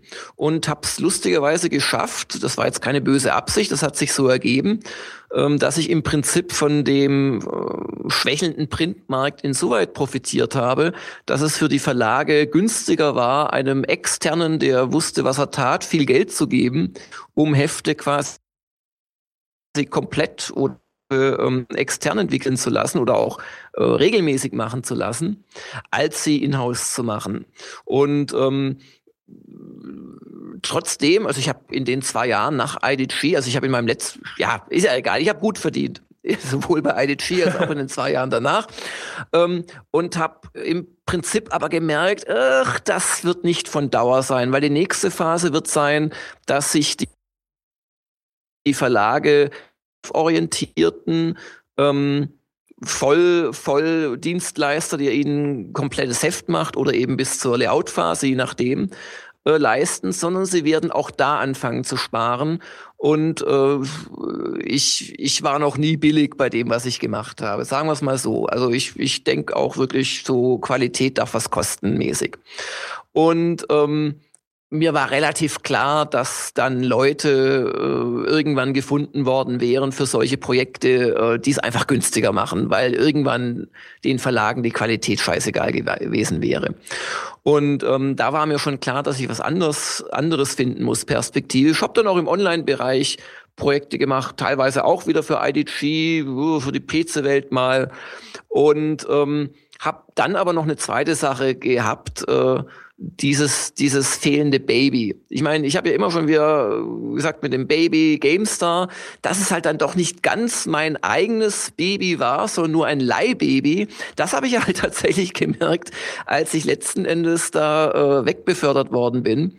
Und äh, für all das, was ich da reingesteckt habe, im Prinzip, außer dass ich mir einen bestimmten Namen im Guten wie im Schlechten erarbeitet hatte und das noch Jahre später äh, wahrscheinlich äh, dadurch auf Dauer seelisch verbrämte Menschen äh, noch Anekdoten erzählen wie alles neu, ähm, habe ich ja keinerlei äh, Sachen da äh, quasi besessen tatsächlich. Und darum wollte ich unbedingt was eigenes machen. Also nicht nur äh, wie bei IDG von, von Grund auf ein Heft aufzubauen oder ein anderes Projekt hätte man sich auch im Online-Bereich vorstellen können für ein anderes Unternehmen, sondern ich wollte was eigenes machen, was wirklich mir gehört. Und wo der Druck, der dort herrscht, wirklich mein Druck ist, den ich verursache und nicht halt auch in einen Verlag eingebunden ist mit ja teilweise Vorgesetzten, denen man ja nicht so viel zutraut. Und ähm, oder einem Vorgesetzten war das immer bei IDG. Also mit der Geschäftsführung hatte ich nie ein Problem oder mit IDG generell auch nicht. Ich finde, der Verlag hat sich mir gegenüber eigentlich immer fair verhalten und nachvollziehbar. Aber ähm, gleichzeitig war mir klar, dass ich ein Printheft, was immer noch meine Liebe gewesen wäre, äh, nicht, nicht stemmen kann. Also wer, wer, wer sich schon mal das durchgerechnet hat oder wer sich einfach vorstellt, dass etwa die Hälfte von so einem Magazin der reine Herstellungs- und Vertriebspreis ist und dann sind noch keine Kioskbesitzer dabei, die mitverdienen, der weiß einfach, äh, und, und wer noch weiß, man muss immer mehr Hefte drucken, als man tatsächlich verkaufen kann ähm, der kann sich ungefähr ausrechnen, was das so an finanziellem Wagnis bedeutet. Und ähm, ich habe mir das tatsächlich durchgerechnet, habe mir ein paar Druckerei-Quotings äh, geholt und bin zum Schluss gekommen, ich hätte mir da tatsächlich ein, zwei Ausgaben leisten können, weil ich hatte echt viel Geld verdient und gebe nicht viel Geld aus. Aber äh, wenn da mal eine Ausgabe dann schiefgegangen wäre oder die zweite hintereinander, wäre ich einfach pleite gewesen. Und dann war relativ klar, äh, dass ich eigentlich nur die Chance habe, online zu machen. Und dann war halt noch die Frage, was. Und da fand ich ein Konzept sehr spannend, dass ich weiß nicht mehr ganz genau, wer als erstes die Idee hatte, aber wo ich auf jeden Fall zusammen mit dem Jan Tomaszewski, das war auch ein ehemaliger Mitarbeiter von, von ähm, GameStar, ähm, mit dem ich mich immer noch gut verstehe. Übrigens, ich verstehe mich mit vielen Leuten von damals noch gut oder arbeite auch teilweise immer noch mit ihnen zusammen. Mick Schnelle zum Beispiel und Heinrich Lehnhardt, Roland Austenert, solche Leute. Ähm, der, mit dem ich zusammen quasi auf Englisch gamersglobal.com, das glaube ich, habe sie jetzt irgendwann mal abgemeldet, weil sie einfach tot war seit Jahren. Also da kommt nichts mehr, aber die, die URL äh, oder die URL verweist mittlerweile auf Gamers. Ich weiß es echt nicht, also kann man ja mal gucken. Und zwar war da das Prinzip, dass man mit einem dafür geeigneten Redaktionssystem, Drupal, ähm, Leute, die einfach sich auf der Seite anmelden, erlaubt, mit so gewissen äh, Freischaltungsmechanismen äh, sich mit News äh, selbst zu beteiligen. Und gleichzeitig war unser Konzept, und es war erstmal, es war im ersten erstmal so ein Versuch und nicht gleich, das wollen wir dann beruflich oder als Haupteinnahmequelle oder sowas machen, ähm, dass man gleichzeitig mit meinen Connections vor allem, also der, der Jan hat seine Expertise im Online-Bereich, seine Programmierfähigkeiten beigesteuert und ich halt so mein, mein Spiele, Tester, Know-how und das Journalistische und auch eine gewisse Bekanntheit natürlich im, im, im Markt, äh, was aber kurz gedacht war, äh, weil es ging um eine englische Webseite. Natürlich kannte mich außer ein paar Entwicklern, äh, kannte mich natürlich in den USA kein Mensch. Und das hat echt erstaunlich gut funktioniert. Und dann standen wir im Prinzip so ein bisschen vor der Überlegung, was machen wir damit, weil die Vermarktung von einer englischen Webseite von Deutschland aus das war schwer. Also wenn du Google Ads laufen lässt, verdienst du kein Geld. Ähm, Und das Zweite war, ich habe auch gemerkt an den Kommentaren, die teilweise sehr, sehr hämisch waren, just zu meinen äh, Artikeln oder ganz schlimm zu meinen oder unseren Videos. Ähm, wir sind keine Muttersprachler, wir sind keine Amerikaner, keine Engländer. Äh, selbst viele Holländer sprechen ja ein wirklich schönes Englisch. Ähm, und das ist mir nicht gegeben. Ich spreche sehr gut Englisch, ich verstehe gut Englisch, ich übersetze Englisch in Windeseile, aber ich bin kein Muttersprachler. Und wenn du dann für einen Artikel drei bis viermal so lange brauchst auf Englisch wie auf Deutsch und wenn er dann nicht als gut geschrieben empfunden wird, sondern als eher schlecht geschrieben aufgrund von sprachlichen Eigenheiten halt, ähm, da war mir relativ klar, dass das keine Zukunft haben würde. Und, und so mutig, ich habe sogar dann Anstrengungen gemacht, da äh, US-Journalisten äh, da ein bisschen einzubauen und zumindest einer hat auch regelmäßig dann News gepostet. Aber das habe ich mir echt nicht zugetraut, als kleiner Krauter eine Firma womöglich zu gründen von Deutschland aus, die dann eine US-Webseite macht letzten Endes. Ähm, und darum habe ich, habe ich das Ganze versucht auf äh, Deutsch umzustricken und ich weiß gar nicht mehr, was es genau war, äh, warum Jan da da nicht mitmachen wollte oder, oder ob ich nicht wollte, dass er mitmacht. Ich weiß es ehrlich gesagt nicht mehr. Ähm, ich weiß nur, dass er das dann eher nicht machen wollte und dass ich ihm quasi seine Hälfte äh, quasi abgekauft habe. Viel zu viel Geld habe ich ihm da gegeben, aber damals hatte ich viel Geld und es war es auch wert und ich hatte damit hatte ich es in der Hand und konnte es guten Gewissens quasi komplett verändern. Und äh, Jan hat dann aber auch äh, weiterhin quasi als bezahlter Programmierer hat im Prinzip ganz großen Anteil gehabt, äh, die gamersglobal.de umzusetzen.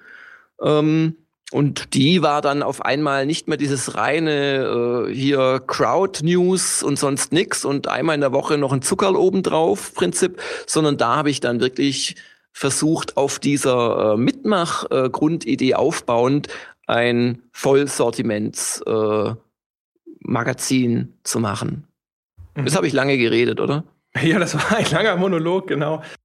Äh, ich will ganz kurz, weil ich mir vorstellen kann, dass da einige Leute sonst äh, sowieso drauf angesprungen wären. Du hast vorhin gesagt, Qualität darf auch was kosten. Jetzt hat sich aber Gamers Global erstens wegen diesem äh, nutzergetriebenen Konzept sowieso schon so immer wieder mal Kritik eingehandelt, wo dir vorgeworfen wurde, dass die Leute das so ein bisschen als das Ausnutzen dieser Arbeitskraft der freiwilligen Nutzer angeht. Und es gab dann den Artikel auf Superlevel, wo eine Diskussion losgebrochen ist wegen unbezahlten Praktika, wo du damals gesagt hast, das sei aus dem Kontext gerissen worden. Und es war auch nur ein äh, etwas schnippischer Kommentar auf einen Nutzer, auf dem das Ganze aufbaute. Vielleicht gibst du mir dazu mal einfach eine Stellungnahme ab, wie du das so siehst. Ja, klar, gerne. Ähm, also zum, zum ersten, das ist so ein Grund, Grundverständnisproblem, glaube ich, wo ich mich auch, äh, ja, einfach im, im naiven Glauben, dass mein Konzept von jedem verstanden wird bei Gamers Global, unglaublich in, in die Nesseln gesetzt habe, als wir dann gestartet sind damals 2009, wo ich das wirklich ungeschickt und auch, äh, ja, noch nicht äh, in der Erwartung, dass einem im deutschsprachigen Internet insbesondere nicht automatisch jeder Gutes will. Ähm, auch wenn man ihn kontaktiert, wo ich mich echt in die Nesseln gesetzt habe.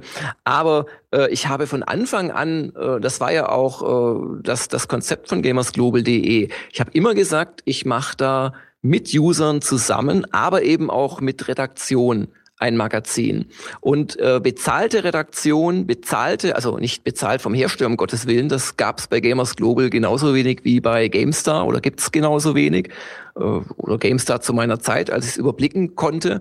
Ähm, heißt natürlich bezahlte Autoren, professionelle Autoren, selbstgeschriebene Artikel, äh, Mitarbeiter konnte ich mir damals noch nicht leisten. Und das habe ich eben gleichzeitig äh, mit, mit dem äh, Input vor allem auf Newsseite von freiwilligen Mitmach-Usern unterfüttern wollen. Und ähm, was ich aus meiner Sicht äh, den Mitmach-Usern angeboten habe, und das ist auch, ist auch kein, kein, äh, keine Lüge gewesen, ist eben A, die Plattform, also äh, die, die, die eigenen Erkenntnisse über Spiele oder äh, News über einem wichtige Spiele quasi an eine größere Gruppe von Menschen zu bringen, als wenn man es zu Hause auf einen Zettel schreibt und äh, als Papierflieger aus dem Fenster wirft. Und zum anderen, und das war auch immer ein ganz ehrlicher Bestandteil, dass ich äh, diese, diese Inhalte auch anfänglich persönlich, äh, irgendwann dann über andere User auch oder, oder über Mitarbeiter mittlerweile, aber auch immer noch persönlich äh, redigiere, Feedback gebe und Leuten letzten Endes das äh, journalistische Schreiben so ein bisschen beibringe. Und irgendwie wurde immer nur äh, von manchen Leuten gesehen, ja, der will hier irgendwie Geld haben, Kommerz und, äh, und gleichzeitig äh, will, er, will er unbezahlte Arbeit von armen Leuten, die offensichtlich zu doof sind, dieses fiese Schema zu erkennen, diesen fiesen Plan.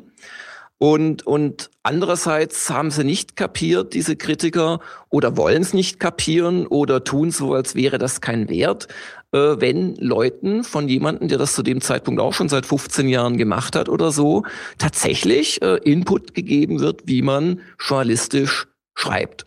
Und ja, dann, dann gab es Leute, die haben sich dann irgendeine News, die überhaupt nicht journalistisch war, rausgepickt und damit hatten sie ihren Beweis, dass es alles Kokolores ist.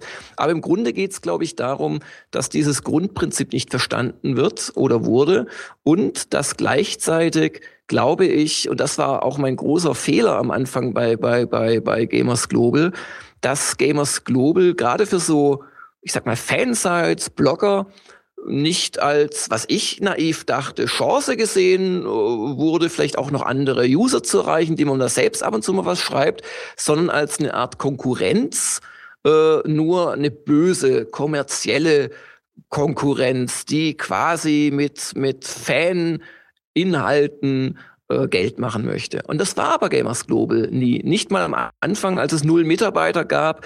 Schon da gab es bezahlte Autoren. Schon da gab es mich als jemand, der nun wirklich das als Profi machte und jahrelang gemacht hatte. Und ich glaube, das ist so ein grundsätzliches Missverständnis. Und die Sache, die mir da auch nicht gefällt, ist, dass im Prinzip dann immer wieder den Leuten, die dann mitgemacht haben, vorgeworfen wurde, im Prinzip, sie sind zu doof, um zu erkennen, was da mit ihnen geschieht.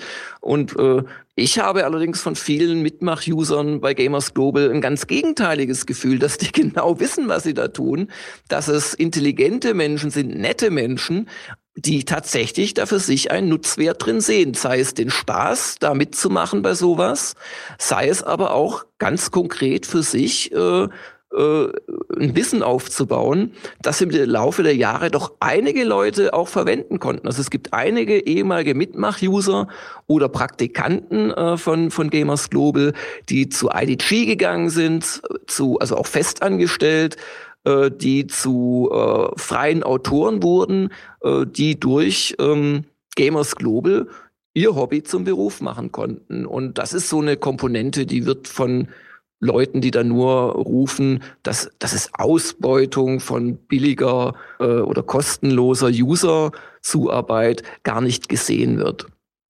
Und noch ein dritter Punkt wird übersehen.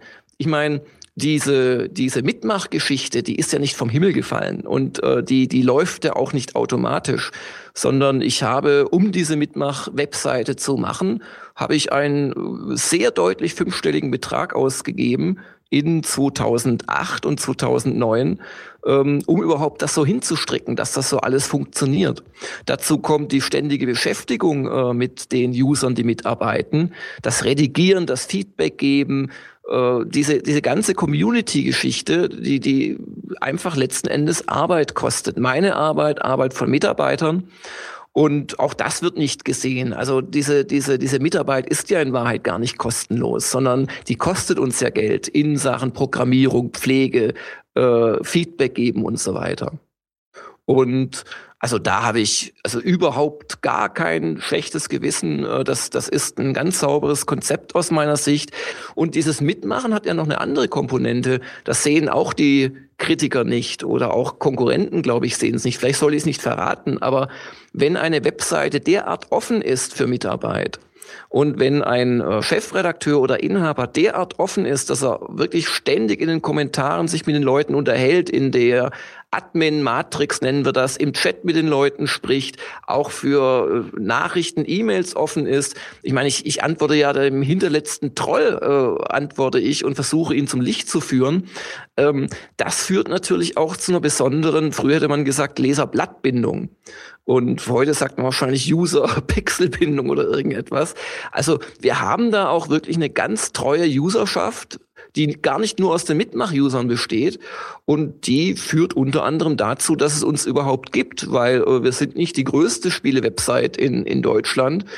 Ähm, aber ich glaube, wir sind die, äh, die von den Usern pro User gerechnet das meiste Geld bekommt. Also nicht indirekt über Anzeigen, sondern direkt über Spenden, über ähm, bezahlte Abos, wir nennen das Premium, über, ja, das ist wieder halt indirekt über, über Affiliate-Links, wobei wir da genau zwei Partner haben. Also das, das, das heißt, dass diese Mitarbeit nicht nur die News sind oder der eine oder andere User-Artikel oder die Archivare, die die Termine im Hintergrund äh, äh, eintragen und, und, und Steckbriefe pflegen und so weiter, sondern dass diese Mitarbeit auch dazu führt, dass Gamers Global eine ganz besondere Community hat. Und also da, da bin ich auf diese Community bin ich richtig stolz. Wir haben ja jetzt auch schon äh, sehr oft darüber gesprochen, dass du dich selber auch beschrieben hast. Du bist etwas undiplomatischer, ein ausgeprägtes Selbstbewusstsein. Und jetzt sagst du ja auch selber, du stehst halt da als Chefredakteur viel mehr auf dem Präsentierteller. Ist es äh, vielleicht auch ein Grund, warum du da ab und zu im heißen Wasser gelandet bist? Ja, aber ganz ehrlich, äh, ich glaube, vor allem ist der Grund, weil Leute mit Fleiß Dinge falsch verstehen wollen, um mir oder einem als solchen wahrgenommen kommerziellen Feind eine reinzuwischen. Und da wird echt sehr unfair teilweise auch, auch agiert. Und was ich halt nicht mache, das ist vielleicht auch ein großes Versäumnis. Also ich habe gar nicht diese Selbstdarstellungssucht, die durchaus der ein oder andere mir bekannte Kollege, der bestimmt auch schon in eurem Podcast gewesen ist, äh, so an den Tag legt. Mir ist das echt scheißegal. Also klar, ich ärgere mich dann schon, wenn ich sowas lese, aber ich, ich habe normalerweise nicht das Gefühl, das muss ich jetzt gerade rücken. Und ich bin übrigens auch nicht jetzt hier in euren Podcast gekommen wegen, wegen dieser Martin Deppe-Geschichte, wegen, du, wegen der du mich angeschrieben hast. Also ich habe da keine Angst vor, habe mich ja auch da jetzt geäußert, aber ich muss das nicht. Weißt du, mir ging so ein bisschen drum, ja, so allgemein durchaus auch mal auf Gamers Global hinweisen und so weiter. Ähm, und ich glaube, die Kombi ist das dann tatsächlich. Und also durch meine Art äh, liefere ich natürlich eine Angriffsfläche, wo sich jeder Internet-Troll und übelmeinernder Krawall-Blog-Betreiber äh, nur die Hände reiben kann vor Verzückung, weil man natürlich dann hergehen kann und aus den Hunderten von Comments, die ich jede Woche schreibe, kann man sich den Halbsatz rauspicken, der mich besonders schlecht dastehen lässt.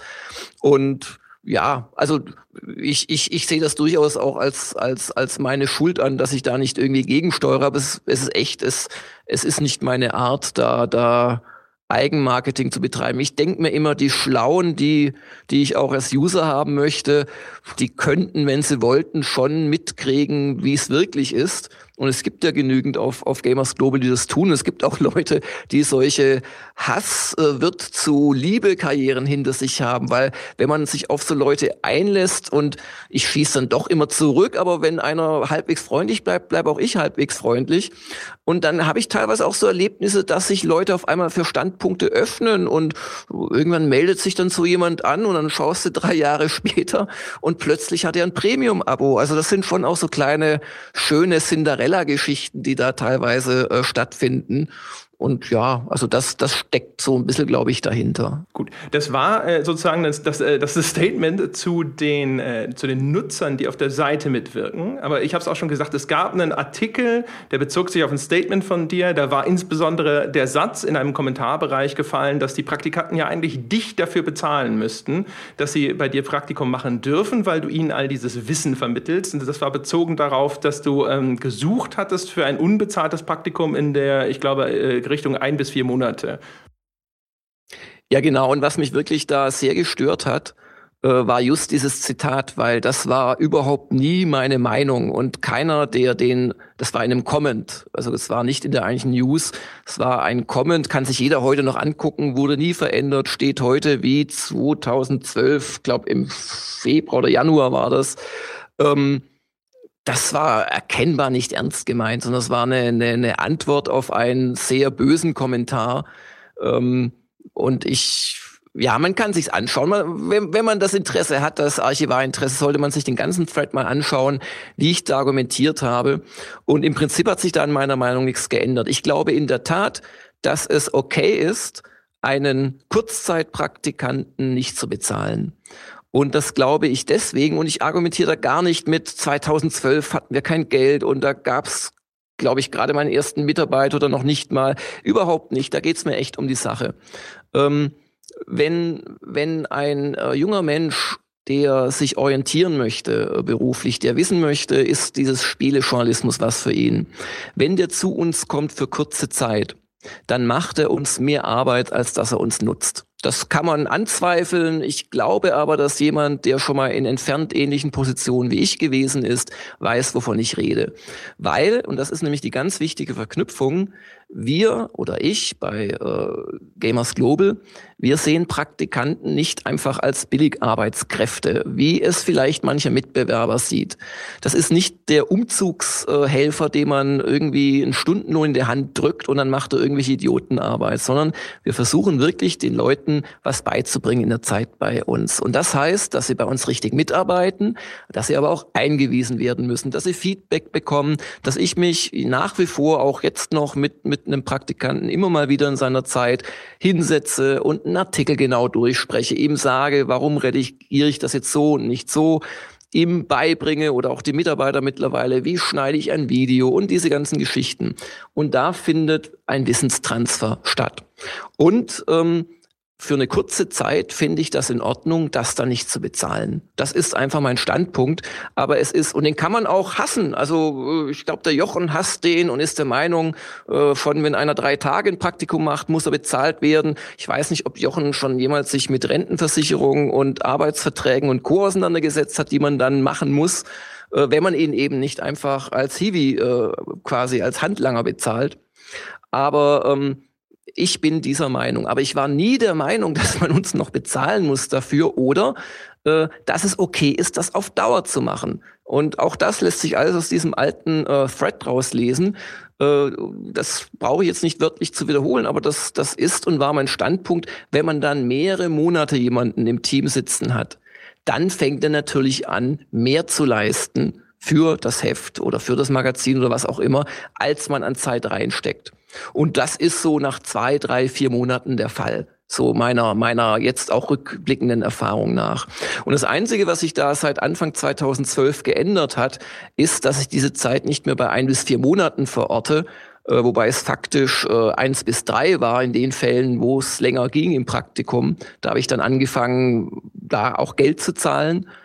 Ähm, auch lustigerweise damals war zu der Zeit ein bezahlter Praktikant da, äh, der Jonas, der heute noch äh, mit uns zusammenarbeitet. Ähm, und das Einzige, was sich wirklich geändert hat, ist, dass ich mittlerweile sage, ja komm, Kurzzeitpraktikant, das ist alles bis ein Monat. Äh, und alles drüber kriegt Arbeitsvertrag, wird versichert, kriegt seinen Urlaub und, und gut ist es. Und das sage ich aber nicht seit heute so, das sage ich seit mehreren Jahren, im Prinzip seit ich mir das leisten kann mit Gamers Global. Und ähm, ja, das ist da mein, meine Haltung zu. Und was ich wirklich äh, unfair finde, ist, da wieder besseren Wissens sich so ein Zitat aus einem Comment zu holen und darauf dann ein, eine Attacke gegen den bösen ausbeuterischen Kapitalismus im Verlagswesen anhand von einer kleinen Klitsche wie Gamers Global äh, äh, zu reiten. Also da könnte man sich wirklich andere vornehmen. Man könnte fairerweise darauf hinweisen, dass mir dieser Wissenstransfer wichtig ist. Ähm, und dass es eben nicht nur eine Hiwi-Arbeit ist bei Gamers Global. Oder man hätte auch mal fragen können, um wie viele Praktikanten geht's da denn eigentlich? Also wir reden da von zwei bis drei Praktikanten im Jahr. Der, der letzte äh, Kurzzeitpraktikant, das war vor anderthalb Jahren der Jan, der äh, Urlaub genommen hat äh, von seinem Arbeitgeber, um mal einen Monat bei uns reinzugucken. Also das machen ja auch nicht Leute, die sich nicht leisten können. Das sind dann Leute aus München oder es ist ein Schülerpraktikum für zwei Wochen. Und natürlich haben auch die immer ein Dankeschön bekommen, einen Amazon-Gutschein oder ein Spielepaket oder irgendetwas. Oder ich habe dem mal äh, auch einem Praktikanten, der immer noch mit mir zusammenarbeitet, lose der Tim, hab dem äh, die Wohnung gezahlt, Monat lang in München.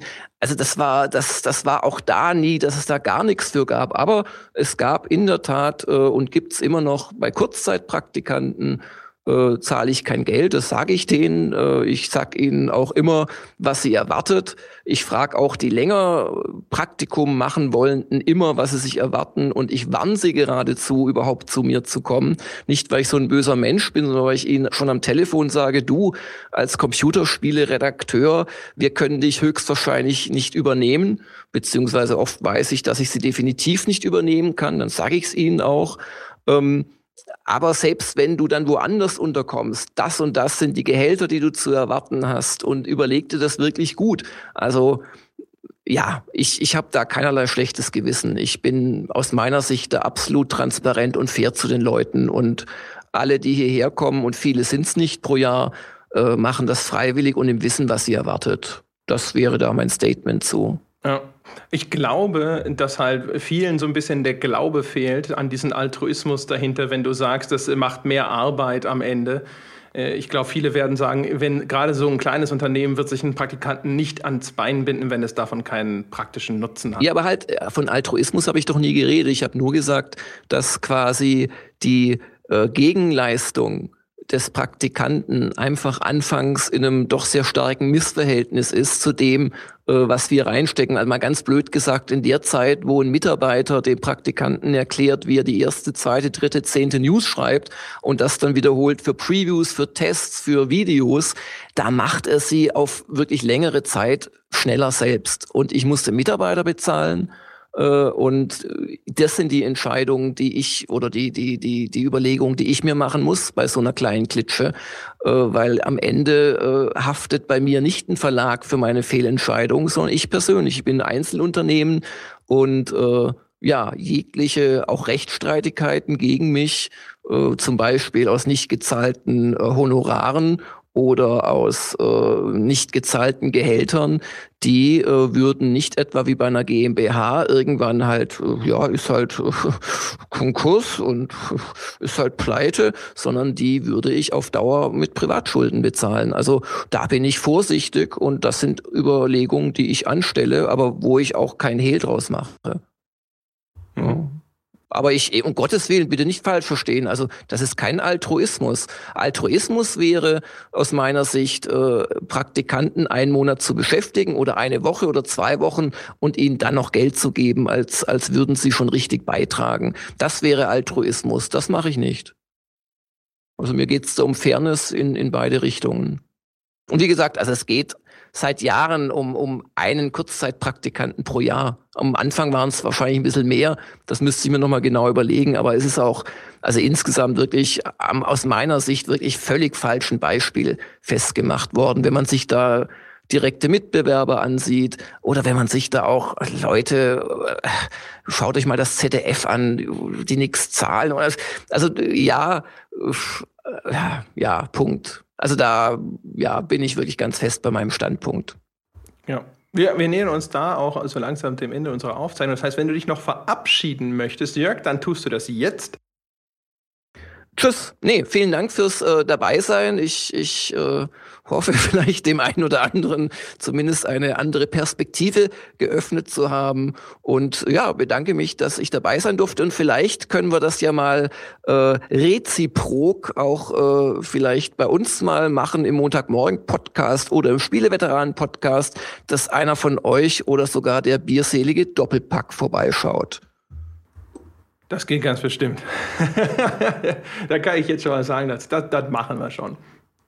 Wunderbar. Ja, wir sind du musst jetzt mir übrigens mir ins Wort fallen. Also trau dich. Ach, ich lasse die Leute ja gerne reden. Das ist ja völlig in Ordnung. In ihr Verderben sich reden. Ja, ja. ja, ja wir wollen ja was über dich erfahren und nicht über mich. Wunderbar. Wir sind auch jetzt auch äh, am Ende angekommen. Jetzt kommt der Teil, wo ich Werbung mache. Meine Damen und Herren, das war's für diese Woche. Ich sag schon mal vielen Dank, Jörg. Ich fand das auch echt sehr erhellend und so. Fand es sehr cool, dass du hier gewesen bist und da auch sehr offen drüber gesprochen hast. Äh, wie immer der Hinweis, meine Damen und Herren, ziehen Sie los, geben Sie diesem Podcast eine 5-Sterne-Bewertung auf iTunes, damit er sichtbar bleibt in den iTunes-Charts und gefunden werden kann von anderen Menschen, die von uns noch zum Licht geführt werden müssen. Umgekehrt natürlich, wer sich engagieren möchte, der kann das auch bei uns tun. Wir haben einen Patreon-Account zu finden über unsere Webseite gamespodcast.de. Über Patreon kann man uns monatlich unterstützen. Das ist ganz wunderbar. Es gibt dort auch das weltbeste Spieleforum, wo man sich sehr intelligent und tiefgründig über Spiele unterhalten kann. Und schaut auch mal bei Gamers Global vorbei. Über die können wir nämlich eigentlich auch nur Nettes sagen, weil einige der ersten Verlinkungen auf unseren Podcast kamen von Gamers Global. Das waren so die ersten, äh, überhaupt die erste Website Webseite, größere Webseite, die darauf hingewiesen hat, dass wir existieren. Ja, das war's für diese Woche. Wir hören uns nächste Woche wieder. Bis dahin.